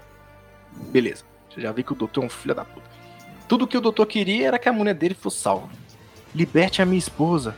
Deixa a gente ser livre. O cara chega perto barão, corta o pescoço dele e fala: Sim, agora você está tão livre quanto a sua esposa. Tantã. É. Você fala, não fez isso por nada, né? Deu tudo errado. Não, exatamente. o que eu já tinha ficado com raiva antes pela traição do doutor ficou pior depois dessa cena. Eu fiquei, filha da puta. Miserável. Safado. Pois é. Mas, mas tudo, tudo valeu a pena pra mim. No momento que o, o Leto tenta falar alguma coisinha ali, simplesmente o cara chega perto, ah, ativa o escudo, tem esse detalhe, Leto paralisado, ele mesmo paralisado, pelado, desarmado. Ele ativa o escudo, chega perto do Leto, e nisso aí você já vê. O escudo não, ace, não, não, não funciona com veneno. Ele, o veneno consegue entrar devagarzinho pelo, pelo coisa e, e sai matando todo mundo. Falei, uau, o Barão morreu! Uh, show de bola, melhor momento. Mas infelizmente. Quase, né? O bicho foi parar no Então. teto, tanto medo. É, mano. É, Mas, velho, eu jurava que o Leto ia sair vivo dessa cena, mano. Eu jurava, velho, mas não. Eu falei, não, se todo mundo tá morrendo por causa do veneno, velho, ele não vai ser ele que vai sobreviver, mano. Não vai ser ele. Ah, tristeza. Que momento, que momento. Ai. Mas nisso, nessa brincadeira, Barão até, até aquele momento tinha morrido. Leto morreu. Doutor morreu. Um monte de gente morreu. Rolou uma guerra, pancadaria pra tudo quanto é lado. E cadê o Paul? Cadê o Paul? Paul conseguiu fugir com a sua mãe. Conseguiu, foi lá pro deserto, não sei da onde. E aí recebe o anel. Tem, um, tem uma outra visão. Consegue ter visão, fica puto com a mãe. Ai, caramba. Puta que é porque ele descobre que ela mentiu, não é? Alguma coisa assim. Isso, Agora de cabeça eu não, não vou lembrar direito o que que era o. Ah, o que que ela tinha mentido lá pra ele? Você lembra, velho? Ela. É que assim, tem um motivo para ter treinado ele. Tem uma profecia. Porque assim, os poderes da Bene Gesserit são só para as mulheres. Mas é uma profecia que em algum Isso. momento um homem vai conseguir ativar os poderes. Os homens tentam fazer isso, mas eles não conseguem. Ou tem um- até um limite aonde eles conseguem. E lembra um pouquinho até a Roda do Tempo isso. Ó, talvez a Roda do Tempo tenha se inspirado em tudo. É, mas o, o Paul, ele foi treinado. E, é- e essa é a pegada da alteração genética. As Bene Gesserit, elas têm a capacidade de escolher se elas vão dar a, a luz ao homem ou a mulher. Olha, Então, a, a Jéssica, ela foi mandada pra, pelas Bene Gesserit para a casa dos Atreus para ser uma concubina. Então, ela é uma concubina, ela não é esposa do Leto, ela é uma concubina. É, pra dar pra ele, tipo, uma filha. É, a ordem dela, da parte das Bene Gesserit, era dê a Leto uma filha. Por quê? Porque Dê estrutura genética. Fala. Pode dê a Leto uma filha. Dê. ai, Ah, nossa, que ruim, hein? Que ruim, que ruim. Nossa. Continua, Beto, ignora ele, É. vai. Continua, velho, ignora na estrutura genética das Bene Gesserits, o plano delas era esse, que daí elas iam ter um uso para filha de Leto. Só que a Jéssica se apaixona pelo Leto e ele queria um herdeiro, e aí ela dá vida ao Paul. Então ela já desobedece as Bene Gesserits nessa pegada. Beleza, tranquilo, foi uma desobediência. Ponto 2, ela começa a treinar o, é, o Paul, acreditando que ele vai ser o cara da profecia. Então ela sozinha decide adiantar o processo da profecia, ao invés de dar a luz a uma menina que faria parte da profecia, ele dá a luz, ela dá a luz ao cara e ensina o cara. Só que daí nessa parte no deserto, que eu, eu, eu também não vou lembrar agora, mas eu acho que no livro é bem mais explicativo, o contato excessivo que ele tem com as especiarias ativa essa pegada, ativa esse poder nele. E aí ele começa a ver, aí ele começa a, a ter o poder, e aí ele olha pra mãe dele e ele vê na mãe dele tudo que a mãe dele não sabe, coisas que nem ela sabe. E aí, tipo, cara, você mentiu pra mim. Tipo, você não tava me treinando Ah, pra me proteger. é, acho que é isso Você mesmo. tava fazendo um monstro. Você tava construindo alguém que você tem medo, porque eu sei o que você não sabe. E é assim, é, nossa, no livro, nossa, nossa. Eu acho que eu nunca li uma linha de diálogo e explicação tão incrível da minha vida. Assim, é bizarro o que acontece com ele. E o livro, ele é dividido em partes. E aqui é tipo o despertar do Messias. Tipo, cara, é muito doido. É muito doido. Não, E aí, olha, por isso que ele fica bravo com ela. Que ao mesmo tempo que ele é esse cara que tem, tipo, quase oni- onisciência das coisas, ele é uma criança de 15 anos que acabou de perder o pai. Então é, é conflitante. É, praticamente o que você falou aí é a história do Anakin no, no deserto, sabe? O Qui-Gon o guri lá, é profecia, pá, caramba, velho. Tem apontado com o George Lucas. É tudo plágio, eu fui enganada a minha vida inteira. Enganado, cara. Nessa, nessa cena do. Que ele briga, meio que começa a reclamar com a mãe, que mentiu, não sei o quê. É porque ele tem uma visão que. de um futuro, de uma guerra. Que falando disso, só é mostrado nessa parte do filme. Que o futuro de uma guerra em que ele também tá lutando com os olhos azuis, igual o pessoal de. de Fremen. É Fremen? Fremen? Caralho, deu branco o nome do pessoal da, do Fremen. povo da areia. Isso. E o povo daria. Tá do, mesmo je- tá do mesmo jeito lutando um, uma parte de guerra foda, muito zica. Eu falei, caramba, isso aí vai acontecer no final do filme. Uou! e não acontece. Tipo, e ele fica muito puto porque tá todo mundo, tipo, lutando por ele, tá ligado? Ele começa a perceber que tá todo mundo lutando É por uma ele. guerra no, pelo no nome da nome família. dele. Exatamente, uma guerra com o nome dele, exatamente. E eu fiquei, meu, tem que mostrar isso nesse filme. Porque sabe-se lá Deus quando lança o segundo. Porque um negócio artístico desse vai demorar. Vai demorar só um pouquinho pra fazer essa bagaceira. É, mas a Eles vantagem é duas que. É que. A vantagem é que o filme teve uma boa recepção, tanto do público quanto da crítica. Então isso também ajuda a dar uma boa continuidade ao filme, né? Tipo, não vai ser um filme esquecido, vamos supor. Que nem o primeiro Duna. Só teve o primeiro e muita gente nem sabia que existia. É, é. Mas se não, Pois é, que se não me engano, eles falaram que não ia olhar muito pro lance da bilheteria, mas em si os acessos que ia ter no, no HBO. Então, se você gosta do filme, assiste pra caramba no HBO aí, cara. Só eu já cliquei pra ver umas 3, 4 vezes já esse filme. Porque É porque dormiu em todas. Muito bom. Muito bom. Mas enfim, meus amigos. Fiquei me perguntando, o que aconteceu com Aquaman nesse filme? Conseguiu se livrar lá, conseguiu voar, pegou uma das libélulas gigantes lá e saiu voando. Saiu voando. Saiu com seu pernilongo. Saiu com seu pernilongo lá. Saiu com a sua libélula, conseguiu fugir de, do meio da guerra. E como o doutor falou, eu vou proteger o Paul. Vou proteger o Paul, vou deixar o anel. O Paul até encontrou o anel e também deixou um rastreador. Não deixou. Não deixou aquela armadura foda de. de. Como é o nome? Aquela armadura zica que pega o, o líquido, tá ligado? E recicla, não deixou. Que era tudo que eles precisavam, não deixou. Mas aí deixou, como deixou o rastreador, Duca encontrou eles. Uou, felicidade, agora todo mundo tá bem. Triste, é muito triste. Ó, esse Duncan gosta de um abraço, né, cara? Toda vez que encontra o guri, abraça o guri. Impressionante. Ah, abraço guri, mano. Cara, esse Dukan, cara, ele é uma boa. Ele chegar pro Mamô e falar assim: É. atua não. Seja você. Seja uma moa. Simples assim. Ele tem muita mais relevância no filme do que no livro. Obviamente se aproveitando do ator. Do ator. Exatamente. Com certeza é isso mesmo. Com certeza. Pô, e até esse momento que eles se encontraram, foram lá pra um. Parece um tipo uma biblioteca, voltaram pro campo de batalha. Eu não lembro exatamente onde eles tinham ido. Que foi o momento que o Duca morreu. Que ele chega se. Tá no meio de um corredor, um- lutando contra um monte de gente, tentando proteger o Poe e a mãe dele, tentando proteger também a geóloga, a menina do- da auditoria. E ele morre exatamente do jeito que o Paul viu na visão dele, que ele disse lá um pouquinho depois do começo do filme. Porque até agora, todas as visões que o Paul teve foi tipo. Foram da Zendaya. É, foram da Zendaya, essa morte do, do, do Duca não tinha se realizado. Então nenhuma, nenhuma visão dele até agora se realizou. Mas ele- aconteceu dele ver exatamente essa visão do, do Duca. E eu falei, eita, se ele tá vendo essa visão do Duque está acontecendo exatamente do jeito que mostrou, essa guerra vai rolar. Eu falei, uou, eu quero guerra! Guerra, caralho, os malucos tudo ninja, parecendo uns Power Rangers lutando muito louco, um design de arte assim, fudido. Falei, quero guerra nesse filme, quero guerra. Vem guerra, moleque doido! Mas vocês sabem, né? Esse- filme- Esse Luiz só quer o caos, a destruição. Ah, mano, eu queria, eu quero ver porrada. Eu dormi numa boa parte do filme, né, mano? Eu queria ver. Eu dormi o filme inteiro, eu quero não dormir no filme, me dá guerra!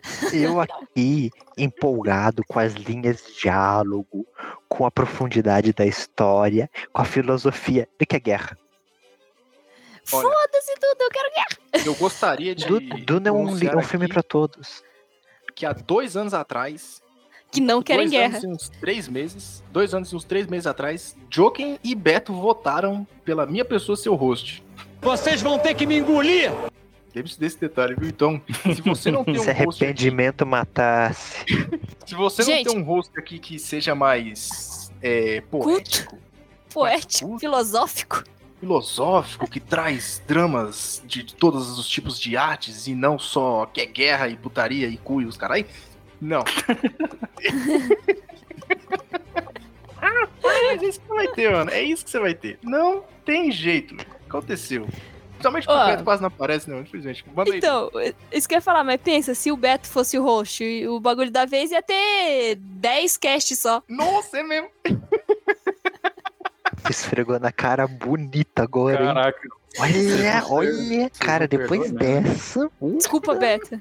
Desculpa. Eu amo você, mas a verdade tem que ser dita. Contra fatos, não há argumentos. Pois é, pois é. Pô, aquele. Nesse, nesse momento da morte do Dukan lá, ele consegue, mata o povo lá. Antes dele morrer, eh, tem um dos caras que tá us- usando uma arma, tipo de laser, tá ligado? Pra tentar cortar a porta, pra tentar abrir a porta. E, velho, aquilo ali tem que ser, tinha que ser usado contra pessoas, tá ligado? Tá- Saiu arrancando tudo. O que foi longe, tá ligado? Cortando a bagaceira. Eu falei, mano, se isso aí pega na perna, fi, faz, o- faz um machucadinho, hein? Faz uma cicatriz, eu acho? Deixa machucado bonito. E aí, né, meus O amigos? problema dessas armas laser é que quando uma arma laser dessa entra em contato com o escudo, dá tipo uma explosão nuclear. Eita porra! Então Por sentido. isso que eles não usam armas laser. Que daí a arma tem que ser de projétil, tipo, lento ou pesado, coisas assim. Faz sentido. No Mas um deserto, longo. sem os escudos por causa dos vermes, os caras ficam meio que, tipo, à deriva, tipo, à disposição de ser atingidos por uma arma dessa. Sim, é, faz sentido, faz sentido. O problema é mais quando tá com escudo. Tá, porra, esse escudo é um poder da desgraça. né? Mas enfim, meus amigos. Tivemos ali também a morte da doutora. Doutora que conseguiu fazer o, o Paul e a, e a mãe seguir viagem tentando pegar um do- dos pernilongos lá, né? Um dos das libélulas e foi pro meio do deserto. E ela tentando fugir, porque ela mesmo manda, ela, ela manda uma carteirada monstra ali, né? Ela chega e fala: vocês vão por esse caminho aqui, no final vocês vão encontrar o, o, o motorizado. Aí ela, "Vo- aí ela, pessoal, você vem, com, você vem com a gente lá. Só tem dois lugares. Beleza. Aí ele, você vai sobreviver como? Aí ela manda logo a carteirada. Eu sou de. Eu sou de Fermin. Eu, o deserto é meu lar. Em seguida ela morre. Fiquei, Ué, Pior que. Pior que. Mas detalhe, assim, né? ué. assim? É- é- é- aí, ela morre. Mas assim, ela tava com os, os ganchinhos na mão. Ah, Ela ia montar o verme. Só que ela foi hum. impedida de montar o verme. Ela não precisa de uma nave, sabe? Tipo, é que vai ficar, isso vai ficar nítido e claro no próximo filme. Mas, tipo, cara, ela tava com os ganchinhos na mão, esperando, Não. olhando o deserto, sabe? Tipo, cara, não só, agora que você falou, não só no segundo filme. Nesse mesmo filme, no finalzinho que nós, nós citamos que eles montam os vermes, que é mostrando na última cena só um cara de longe montando literalmente o verme, dá agora pra você entender. Realmente ela usa aquele esquema de, de fazer vibração, que fica tipo, fazendo vibração na areia pro bicho vir. Olha o bicho vendo, moleque. Ela até manda um, pessoal. Olha o bicho vendo, moleque. Pessoal, o bicho vem mesmo. E realmente ela fica com os ganchos pra ela montar. E eu não tinha percebido isso. Caralho. Na hora, no momento que a, que a doutora deixou eles lá pegar lá o, a libélula, eles vão pro, pro deserto. Vão ficar lá naquela Isso. tempestade de areia, tentando voar, quer subir a mais de 5 mil metros do chão pra poder ficar seguro, né? Pra nenhuma outra nave Uhum. conseguir vir pegar eles. E conseguir ficar irrastreável. Só que nesse momento ele tem uma visão.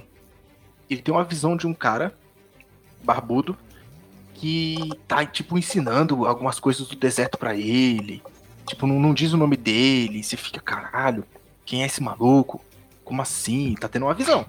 Beleza, continua. Segue. Eles descem, conseguem assim, cair, vão pro deserto e fica mocota. Puta que pariu, fica uma cota, acho que uns 10 minutos de filme eles andando pelo coisa, vem contra um e contra um dos, um dos cu também. Um dos cu até fica olhando pra ele. É muito bom falar isso, né? Dos cuca. Literalmente, ele para na frente do Paul. Beleza, ficaram um tempão andando no deserto, conseguiram se salvar. O cu parou de seguir ele porque alguém usou um dos negócios lá de, de vibrar. Beleza. Chegou quem eles encontraram um grupo de, do, de Framing. Quem tá no meio desse grupo? Quem? O maluco que deu uma cuspida lá atrás. Era o líder desse povinho que tá aí. Vocês lembram, né? O carinha do cuspe. Ah, Joken, tem alguém que cospe em Star Wars? Pra você ficar também triste por causa desse cuspe? tem, tem, tem, Tem, cara. Tem. Tem o chefe do diabo, né? Que ele fala cuspindo. tem. Não, o. o, Do, do Jar Jar. do, do Jar Jar, isso. Pô, mas se a gente for pensar assim, quantos filmes de ficção científica não tem um escolhido, né? De repente o Sim. Anakin, o Neo do Matrix já não é mais tão interessante assim. É, exatamente, exatamente. A gente sempre acha que uma obra foi o que criou o negócio, só que na verdade pode ter sido uma outra bem antes, que a gente nem sabia, tá ligado? Tipo, como eu não fazia a menor ideia do que diabo era Duna. Pois é. Não é uma loucura. Tá vendo, mano? Que, que foda, como o mundo é um negócio engraçado, um negócio engraçado. Mas enfim, chega no- nesse momento, os caras estão tudo ali, eles criam, inventaram de criar um desafio, e chega logo quem tá nesse desafio. Como que é o nome dele? Como é o nome dele? Quem tá lá? James. James Rodrigues, tá lá no, no- no negócio, jogador de futebol, jogou no Real Madrid, puta jogador de futebol, zica pra caramba, jogou, joga na seleção do México, mentira, joga na seleção da Colômbia. Chega e decide criar um desafio ali. E aí o Paul tem uma visão de novo. Então tem isso aí. Primeira coisa que me, quando falou do desafio, eu pensei, eles vão ter o desafio, eles vão lutar, e é aí que vai ter a visão, que ele vai entrar pro bandinho lá, ele vai ser ensinado, vai ter toda aquela afeição e tal. Ele vai ter uma visão dele morrendo, do Paul morrendo. Eu falei, ué, mas como é que o Paul vai morrer nessa luta? Mas não tem como ele morrer nessa luta. Se ele vai ser treinado pelo cara. E aí, Beto, o que acontece nesse momento? Puta que pariu, mano. Qual que é o desfecho dessa luta, mano? Eu fiquei, mano, o que? Por quê? Você Qual foi a tua esperava de indignação? verdade? Você esperava de verdade que o cara fosse morrer? O. O. O Rames? O Paul? O Não, James? o Paul Sim, sim, sim, sim, sim, sim. Pois Você é, então. Esperava? Eu esperava. E digo isso pela visão que ele teve lá no na Libélula lá, que ele teve a visão dele sendo treinado É, pelo é que- cara, sendo mostrado. É que as perspectivas no livro são um pouco diferentes, sabe? O livro vai te. A, a narrativa do livro aqui, é, é- ela te deixa na posição do, do Paul. Você vai. Ele vai sendo colocado nessa situação, colocado nessa situação, e quando ele entra na batalha, ele não pode sair mais. De cara, ele só tinha um- que uma escolha. É. E, então, assim, não, não tinha, não, nem, nem cogitei que não aconteceria, sabe? É, então, até aquele momento ali, ele teve, que nem eu falei, ele teve a visão com o cara treinando ele, depois ele teve a visão dele morrendo, e depois no meio da luta ele tá tipo, desista, desista, desiste logo. E aí os caras falam, ele, ele não sabe, ele tem que matar ou morrer. E aí eu falei, ué, e aí? Será que ele vai dar um jeito agora? E ele vai lá e mata o cara. Eu falei, o cara, e a visão que ele teve? Então é nesse momento que a gente percebe que nem todas as visões que o Paul tem até aquele momento do filme realmente podem acontecer. Tudo pode ser mudado, então. Se teve alguma outra visão que ele mostrou ali que pode ser mudada, eu não sei. Mas até aquele momento eu percebi que só essa ele teve e não aconteceu. Porque é, agora não dá pra ser mais treinado pelo cara. Não dá pra ser mais treinado pelo Rames. Felizmente. Felizmente morreu um dos personagens que eu tava esperando muito. Tristeza, tristeza, muito triste. Esperava muito do Rames. Jogar no, no Real Madrid, tá que pariu. O cara tá delirando, velho. É, as especiarias dele aí foi longe, viu? Mas assim, é, essa, essa tua perspectiva é- é, é interessante, porque em nenhum momento o filme, a- a- nesse ponto, tinha deixado isso claro ou fez uma explicação. Mas de fato é isso. Ele enxerga o futuro, mas o futuro não tá definido. Exatamente, exatamente. Pode mudar tudo completamente. Uhum. E vamos lá. Uma das últimas questões que tem desse filme é que, mano, eu imagino o salário da Zandaya deve ter sido muito pouco, porque ela quase não apareceu nesse filme, velho. Quase não apareceu. Não, eu, ima- eu imagino quem é fã dela, né? Pra, pra toda hora no Nossa, filme a mulher decepção, tá. hein? Não, decepção nada, a mulher tá olhando, a mulher, a mulher fica olhando pro seu o tempo todo aí, com aquele olhar 42 dela, então. Só com aqueles olhares. Nossa, mano. Só com aquele olhar dela. Meu Deus do céu. Meu Deus do céu. ela finalmente está no meio daquele grupo. Finalmente ela apareceu ali, cara a cara com o Paul. Cara a cara. E pelo que ele teve de visões ali, ele já sabe que pode rolar um romance. Ele já sabe, ele já tá ligado. Já percebeu Pô. essas questões já. Eu, eu achei mas- muito, muito paia isso aí. Tipo, ah, eu vi aquela menina na minha visão aqui, me apaixonei. Tipo, ah, que chato, cara. Ah, Rodrigo, tem, tem gente que se conhece no Tinder, mano. Imagina o que não pode funcionar na visão, velho. Ah, mano, tá. Não vou dizer que você conhecer no Tinder também não pode ser paia, ou que, sei lá, né? É meio inusitado você arrumar o amor de sua vida no Tinder, mas. Nossa, é tão. Não sei. é meio clichê e meio esquisito. É esquisito, né? Mas eu acho que o desafio Ah, do Paul aqui é mano. outro. É aquela coisa assim, cara, eu tive uma visão com ela e pode rolar alguma coisa, mas eu acabei de matar o cara aqui que eu também tive uma visão com ele. Então o que que eu tenho que fazer pra dar certo aqui? O que, que eu tenho que fazer pra o, né? o, o cu que eu vou ver É. ser outro, em vez daquele bichão gigante? O que, que eu tenho que fazer? É, isso, isso. Cara, tem escolhas, as escolhas devem ser tomadas, eu não posso errar. Exatamente, exatamente. Médio. Mas Mano. Duna é muito interessante nessa perspectiva que a, que a, que a tá pontuando, né? Parece um pouco sem graça, mas, assim, eu acho que uma palavra que define Duna é dualidade. Porque tudo tem duplo significado dentro de Duna. Ah, Inclusive o seja... cu. Inclusive, exatamente, muito bem. O próprio, né? é, nome em português, Duna, pode ser escrito das duas formas que os caras usaram pro logo. Olha só que coisa bonita. É, não, Sim, mas tá sim. dando sério, sim. É tudo. É, tipo, sub, é, como é que é? Entrelinha dentro da entrelinha, é verdade dentro da verdade, mentira dentro da mentira. Então, tipo, o fato dela estar ali, tipo, não só significa é, que aquela visão que ele teve estava certa, ou que, ah, nossa, eu vou viver meu grande amor. Não. Significa que ele tá um passo mais perto da visão da guerra. Uhum. Exatamente, exatamente, exatamente. Então é Porque- tudo muito misterioso. E ela não faz a mínima ideia. Então, tipo, você tá olhando pra uma guria que você já teve uma visão com ela, você tem um apego emocional e sentimental com ela desde antes de você chegar naquele planeta. E ela não. Ela olha pra você e olha para você e fala assim: quase te matei. Caguei. Você tem que saber melhor como andar aqui no deserto. Porra, velho. Não, o. Primeira é tipo impressão, aquele- zero, né? É tipo aquele meme do. Bem assim, sonhei com você. Aí ela, e como é que foi? Nada não. Não lembro. Ah, embaixo tá esqueci. o- os dois Já Power esqueci. Rangers, assim. Já esqueci. Aí tá os dois Power Rangers, um em cima do outro.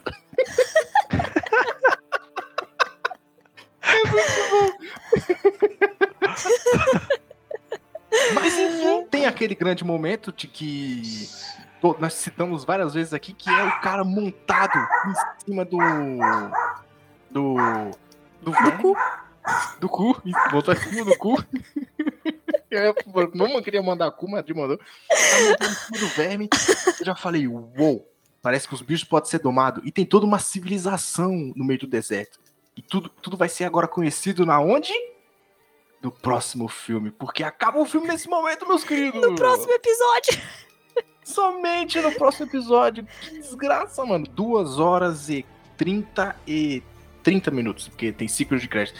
Duas horas e 30 minutos de filme e ainda vai continuar no próximo. Ai, caramba, eu queria mais, não queria mais. Quem diria que eu ia dizer isso, mas eu queria mais de Duna. Queria mais, dormir mais um pouquinho, aquele sono foi tão gostoso. Sono bom na porra, que sono. Ai, puta que pariu.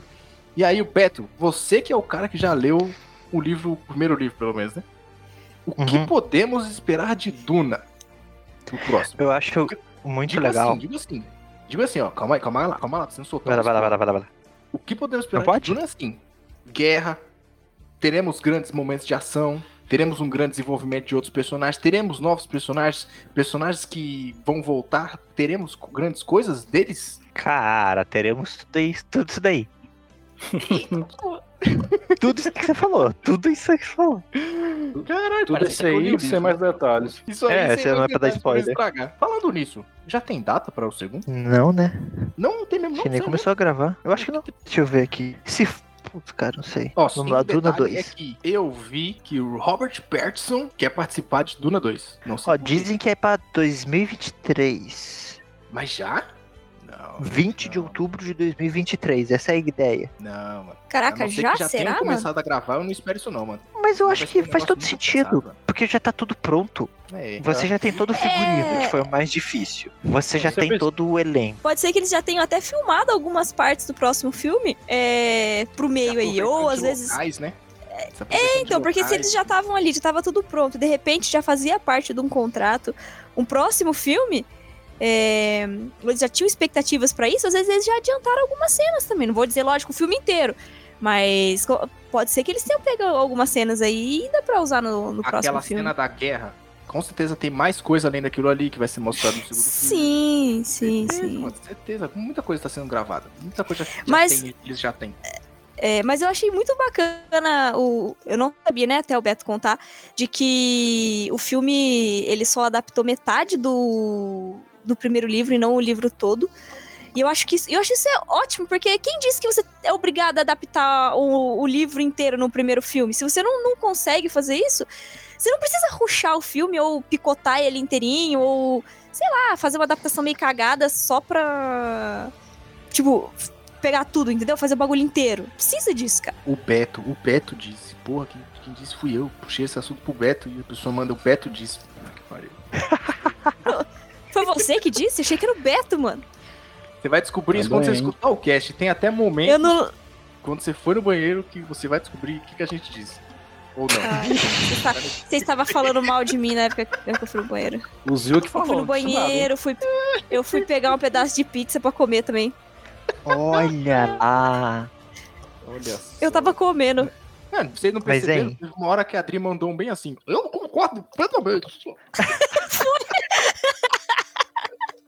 eu, nem, eu nem falei nada, mas eu percebi. Teve mesmo, teve uma hora que eu fiz isso mesmo. Muito Mas enfim, enfim, meus amigos. Terminamos esse cast por hoje. Esperamos, eu estou muito ansioso para o segundo filme de Duna. Irei assistir no cinema e não vou dormir, porque eu vou ter dormido à tarde antes de ter ido pro cinema. Então já irei preparado. Enfim, Joking, onde o pessoal te encontra? Então, pessoal, vocês me acham no Instagram e no Twitter, que é Jocoempo22. É isso aí. Fique com Deus. É. Dri, fala onde o pessoal te pessoal vai me encontrar no Twitter e no, Instra- no Instagram como Dri com Y Ports. Me encontro também no meu Instagram alternativo, onde eu faço análise de joguinhos, umas mini análises, na verdade, e posto screenshots desses joguinhos, que é o screenshot.games00. O pessoal me encontra lá no review residentevel.com.br, fazendo análises e detonados, e também no Reviewcast. E no falecido Machinecast também. Triste, triste. Beto, diga onde o pessoal te encontra. Vocês me encontram no Instagram como Lado Beto, é, no Twitter como Roberto MCF, também lá no ptanime.com com análises de tudo que é asiático. E vocês encontram o meu livro na Amazon, O Mundo Que Foi, e-book aí, tá? Barateza, quinzão, ajuda o autor independente a pagar a comida da criança. E chega de Beto por hoje, né? Peraí, o quê? Já saiu um e-book? Mano, mentira. Faz tempo! Você não mandou pra gente, não. Nossa. Não lembro desse negócio, não. Não, sério mesmo. Eu vi não ele divulgando, eu vi ele divulgando Meu. no Ah, não, Twitter, se- até ele mandei. Twitter não, desculpa. que eu Instagram. tenho, eu coloco no Instagram o link. Instagram. Eu coloquei no verdade. Twitter. Eu, nossa. Caralho, esse. Eu vi. esse- Eu mandei até O perguntinha na caixinha pra ele. Mandou. O algoritmo Que por Twitter é um- sinal- o, o Beto quase não aparece. Eu só É. vi agora que o Eu Beto colocou quase não que está apareço. sendo gravado. Porque eu marquei. Sem zoeira. Eu só fiquei sabendo agora que o Beto colocou no Twitter que está sendo gravado este bagulho da vez, porque apareceu a notificação do Twitter do bagulho da vez. Aí eu fui lá no meu Twitter, retuitei com olhinhos, caralho, mas porra, que tristeza. Não vi isso, Beto. O motivo de não aparecer tweets meus é porque eu não tweeto. Exatamente. tá? Por sinal, no na carta de início do meu livro, onde eu, como autor, falo um pouco sobre o livro, eu cito essa maravilhosa obra chamada Ah, Oh. pensei que era bagulho da. Eu preciso, é, eu preciso. eu preciso comprar o livro do Beto ainda, mas ele falou assim que ainda não tem versão autografada, então. Como é que ele vai comprar assim? Pô, Beto, pô, Beto. Pô, Pra poxa, mim tinha ter poxa. escrito bagulho da vez, assim, bem grande na primeira folha. Em homenagem ao grupo Bagulho da Vez, que me ajudou durante dois anos, e o- principalmente ao Zio, que leu o meu livro, e a Adri e o Joe que não leram. Puta que pariu, tinha que estar escrito. Ô, eu li sim, ele, eu li, eu li, ele mandou pra mim. Antes É. que você, senhor. Sim, e o Beto não ainda? leu o meu que eu mandei pra ele, ele é um Qual vacilão. que ele? Oxi, como não li? Olha aí, tá vendo? Leu? Oxi. Então você leu e não falou nada pra mim que leu. Leu em pensamento. Ah, isso pode ser. Cara, Pode ter faltado um feedbackzinho aí. Tá vendo? Vacilo. O é? Eu lendo os Ninguém leu o meu capítulos. Nossa, Beto, que da hora essa parte aqui, que não sei o que lá, que aconteceu aqui. E aí eu nunca mais vi nada. Ninguém leu o meu livro, e nem por isso eu tô aí reclamando de vocês. Você nunca escreveu um Você livro? escreveu? Não, mas também não tô reclamando, que é? Por isso mesmo, né, fi? Chega Cara, de Beto. todo mundo aqui hoje. escreve, hein? Bonito. Vocês se ligaram, né? Você Chega de desenha, por olha só. Ah, Eu tô esperando uma. HQ do Jockey. É uma É. Também. Escreve. Ó, se liga, o Beto escreve, a Adri escreve, o Joke desenha, a Adri faz detonado e eu gravo esse podcast. Zil92 no Twitter, no Bagulho da Vez, principalmente, né? E no Alvanista, é o que importa, Bagulho da Vez no Instagram, que o Beto está postando coisinhas lá, ele disse que vai postar com uma certa frequência, mas a gente vai esperando, né? Mas ele mentiu. No Twitter, But his também. E no Alvanista, bagulho da vez, hoje a gente sempre tá postando. O Joker toma mais uma continha do Alvanista lá. Mas é isso aí, meus queridos. Até a próxima e falou! If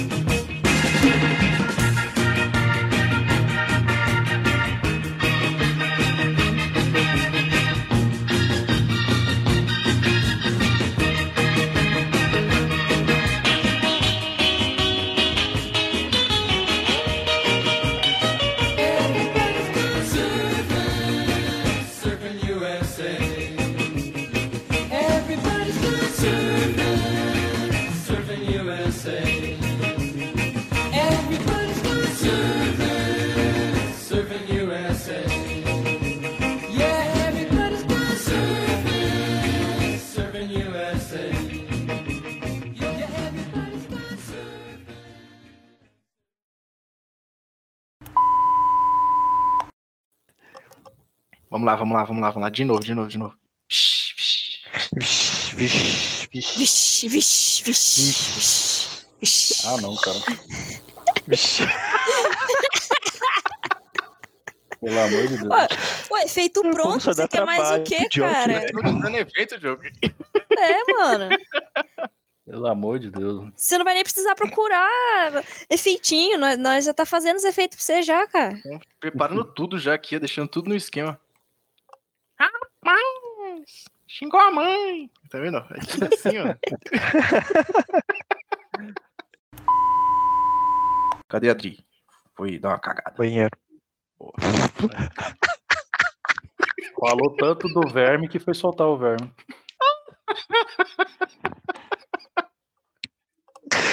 Ai, meu Deus. Ai, caralho. Tadinha, Ó, pior que ela só só vai ouvir lembrar. essa quando ela for ouvir o cast.